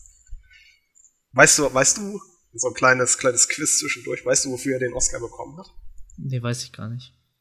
Ähm, der Dean ist ein sehr guter Drehbuchschreiber. Er hat für Die Descendants, das ist hier mit, ich glaube, George Clooney, dieses, dieses Familiendrama, was auf Hawaii spielt, glaube ich, äh, Weiß ich hat, er, hat er mehr. fürs Drehbuch einen Oscar bekommen. Bestes Drehbuch. Easy. Das ist ähm, ein anderer Film, wo er auch das Drehbuch gesch äh, geschrieben hat, den ich auch immer wieder vielen Leuten sehr, sehr ans Herz lege, wenn er so auf äh, Coming-of-Age-Movies steht. The Way, Way Back. Hat er auch eine kleine Nebenrolle mal wieder, auch eine sehr lustige kleine Nebenrolle, aber überragender Film, wunderschön, kann ich auch empfehlen. Ähm, ansonsten, ja gut, Community ist einfach blanko, echt eine Empfehlung, definitiv. So, und dann, ja, Ghibli hatten wir. Okay, was mir gerade noch einfällt, weil ich den endlich von der Liste streichen konnte, falls ihr Bock habt, noch einen Klassiker, also wirklich einen Klassiker von eurer Liste zu streichen. Ähm, The Charade, also, nee, einfach Charade, glaube ich, nur Charade von Stanley Donen ist momentan auf Amazon Prime verfügbar. Wunderbarer, wunderbarer Comedy, ja, also so ein Mystery-Film mit Comedy-Elementen, ähm, mit Cary Grant und Audrey Hepburn. Ich glaube, Walter Matthau war auch noch dabei. Ich bin mir nicht sicher. Auf jeden Fall auch ein absoluter Klassiker. Stanley Donen auch über, überragender Regisseur. Also ähm, Two for the Road ist auch ein unfassbar guter Film von ihm. Äh, ja, und äh, wo man ihn am meisten für kennt, ist natürlich Singing in Rain. Der ist auch von ihm. Da ist er halt, glaube ich, am berühmtesten durch. Gebt euch das. Werde ich mir merken. Weil tatsächlich ähm, meine Woche sah aus, wenn ich frei hatte, habe ich tatsächlich gestreamt und habe Animal Crossing Was ich- gespielt. Was mal, komm, kann man eigentlich gleich dranhängen, kann ich auch sehr empfehlen. Animal Crossing, super wholesome Content. Alex streamt es auch. Ist immer schön, um ein paar äh, Sachen im Chat zu belabern oder so, ein bisschen runterzukommen, ein bisschen, bisschen soziale Interaktion in, in Und den sich Alltag mit mir aufregen, dass ich die Fisch immer noch nicht gefangen habe du- der März vorbei ist. Nein, Mann, ich habe nach, keine Ahnung, 100 äh, Fisch-Baits da einfach irgendwann einfach mal, Ja, ist doch wunderbar. Aufgegeben. Kannst du jetzt, gibt's einen Aprilfisch? Dann kannst du jetzt, keine Ahnung, Mann. kannst hab- jetzt den scheitern zu angeln. Ich habe tatsächlich, äh, ich habe tatsächlich äh, seitdem einfach nur die ganze Zeit Smash gespielt und äh, war dementsprechend auch glücklich. Aber naja, ähm, genau, also an alle, die Animal Crossing gespielt haben, ich hoffe, ihr hattet Spaß und habt immer noch weiterhin Spaß. Ähm, ja, äh, Ach so, mein, hoffe, ihr genießt auch. Ja? Mein, mein Projekt, was ich ja jetzt noch in der Quarantäne dann äh, durchgezogen habe, weil ja auch natürlich sich das angeboten hat, da ja auch Disney Plus jetzt bei uns gestartet ist. Die hatte ich ja schon davon erzählt. Ähm, das MCU komplett nochmal schauen. Und zwar in chronologischer Reihenfolge. Und. Wo, wo bist du gerade? Ja, gut, ich muss noch dazu sagen, also ich würde jetzt die generelle Empfehlung aussprechen, mit Disney Plus, wer es hat, äh, halt die Filme in chronologischer Reihenfolge zu schauen. Ich habe es jetzt auf die Spitze getrieben, ich habe mir die, die Liste geholt, um halt das komplette Universum in chronologischer Reihenfolge zu schauen. Also ich habe, äh, das äh, schließt nicht nur die Filme ein, sondern es sind auch alle Serien mit drin. Oh auch Gott. die von ABC und Netflix und Prime. Weil die sind ja immer noch ein bisschen aufgeteilt. Es gibt nicht alle von den Serien äh, bei Disney Plus. Also hier, Daredevil ist natürlich eine reine Netflix-Produktion, deswegen wird die auch bei Netflix bleiben. Und ich bin jetzt, also es ist, die Liste hat, glaube ich, 177 Punkte und ich bin jetzt, glaube ich, bei 95. Das letzte, was ich heute gesehen habe, war Black Panther. Oh, the fuck, Alter. Ja. Also ich habe ich hab's, ich hab's definitiv ein bisschen auf die Spitze getrieben. Also ich habe eigentlich die ganze Zeit ich habe jetzt, glaube ich, gerade das erste Mal den Stream für die letzten zwölf Stunden heute, das erste Mal den Stream äh, pausiert halt für, den, für die Podcastaufnahme. Ich habe in dem Moment, wo du mir den Link geschickt hast zum Aufnehmen, habe ich die Pause gedrückt, das erste Mal, ich glaube, in, in zwölf Stunden. Also okay, zum Essen zwischendurch habe ich pausiert. Aber ansonsten, ich, ich habe es halt mega auf die Spitze getrieben. Ich habe jetzt, keine Ahnung, äh, drei Staffeln Agents of S.H.I.E.L.D. geschaut. Ich habe die komplette Serie Agent Carter, was zwei Staffeln sind, geschaut. Ich habe die ganzen Marvel-Kurzfilme geschaut, die die zwischendurch äh, released haben zu Agent Carter und äh, zu äh, Coulson und sowas. Drei Iron Man-Filme, Hulk, Captain America, alle drei. Äh, die beiden Thor-Filme. Das nächste, also jetzt hatte ich Black Panther heute. Guardians of the Galaxy sind schon beide dran gekommen. Ja, und jetzt halt geht's halt so los äh, mit Daredevil Season 1 nochmal schauen, Jessica Jones nochmal schauen. Äh, ja. Es ist, es ist wahnsinnig. Es ist halt halt auch, man, merkt, man merkt dadurch halt auch erstmal, was sie alles noch gemacht haben.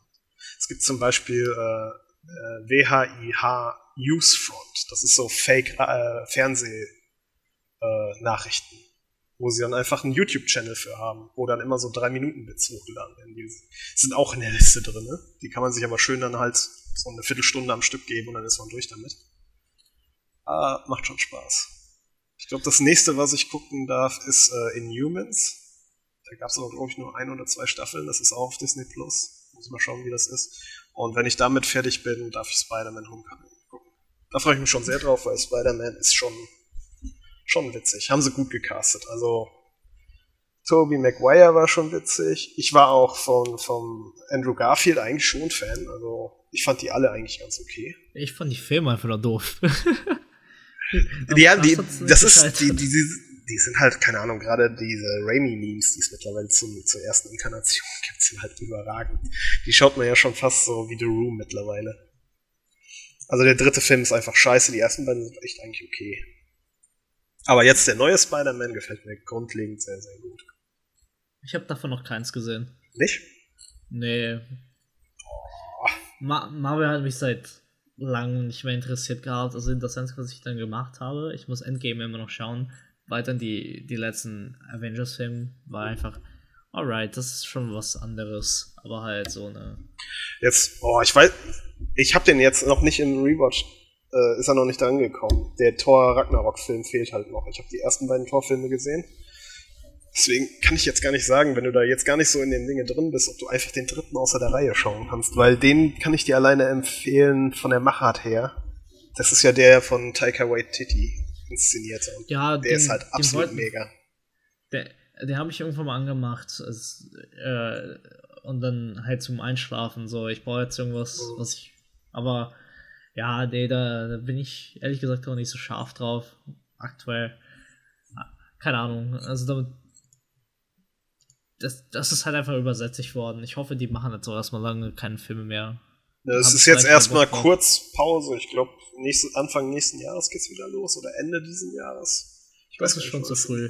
Obwohl, nee, Bullshit. Es kommt, es hätte ja jetzt einer kommen sollen. Aber der, der ist halt, glaube ich, weiß ich nicht, das ist ja, glaube ich, auch äh, Origin Story so ein bisschen. Ich bin mir nicht mal sicher. Hatte ich mich jetzt gewundert vor zwei Tagen oder was, wäre der eigentlich chronologisch schon dran gewesen jetzt bei meinem Rewatch. Aber der ist halt nicht released worden, hier der Black Widow-Film.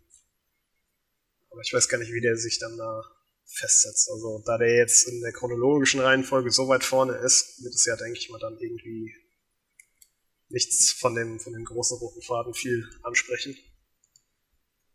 Naja. Ja, also, ne, zusammenfassend, Leute, bleibt zu Hause, ja. wascht euch die Hände, schaut gute Filme, spielt ein paar Videospiele, seid für eure Mitmenschen da, wirklich. Ruft eure Großeltern Zeit. mal an. Nicht nur die Großeltern, alle Menschen. Also, ja. ne, seid für, äh, füreinander da weil wir sind alle in derselben Scheiße zusammen. Wir gehen durch dieselbe Scheiße gerade durch. Manche ein bisschen schlimmer als andere. Oh, aber trotzdem können wir alle füreinander da sein, in irgendwelcher Form auch immer. So wie wir hoffentlich euch jetzt zwei Stunden Unterhaltung bieten konnten. Nutzt es halt echt aus und äh, macht das Beste draus. Ruft oder meldet euch bei den Freunden, die ihr schon immer die ganze Zeit immer melden wolltet, aber immer nie getan habt es tut keinen weh, mal kurz zu fragen, ob es einem gut geht.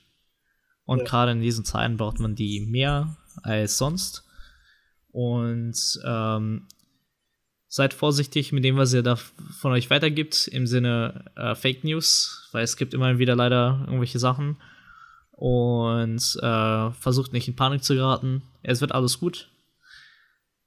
Früher oder später, so oder so. Jetzt einfach mal ein bisschen durchhalten, zu Hause bleiben, Filme schauen, Videospiele spielen und Podcasts hören. Ja, benehmt euch, sonst landet ihr im hinteren Zugabteil. Oh shit, oh shit. ja, Kai ja. persönlich werde euch dahin bringen und euch füttern. Mit Kakerlakengelee. Mm. Yay. Ja. Geil. Leute, mm. stay safe. Stay home. Ja. Und Schaut Filme. Schaut Filme. PS, bald gibt's einen Premium-Kanal. Ciao, ciao. Tschö.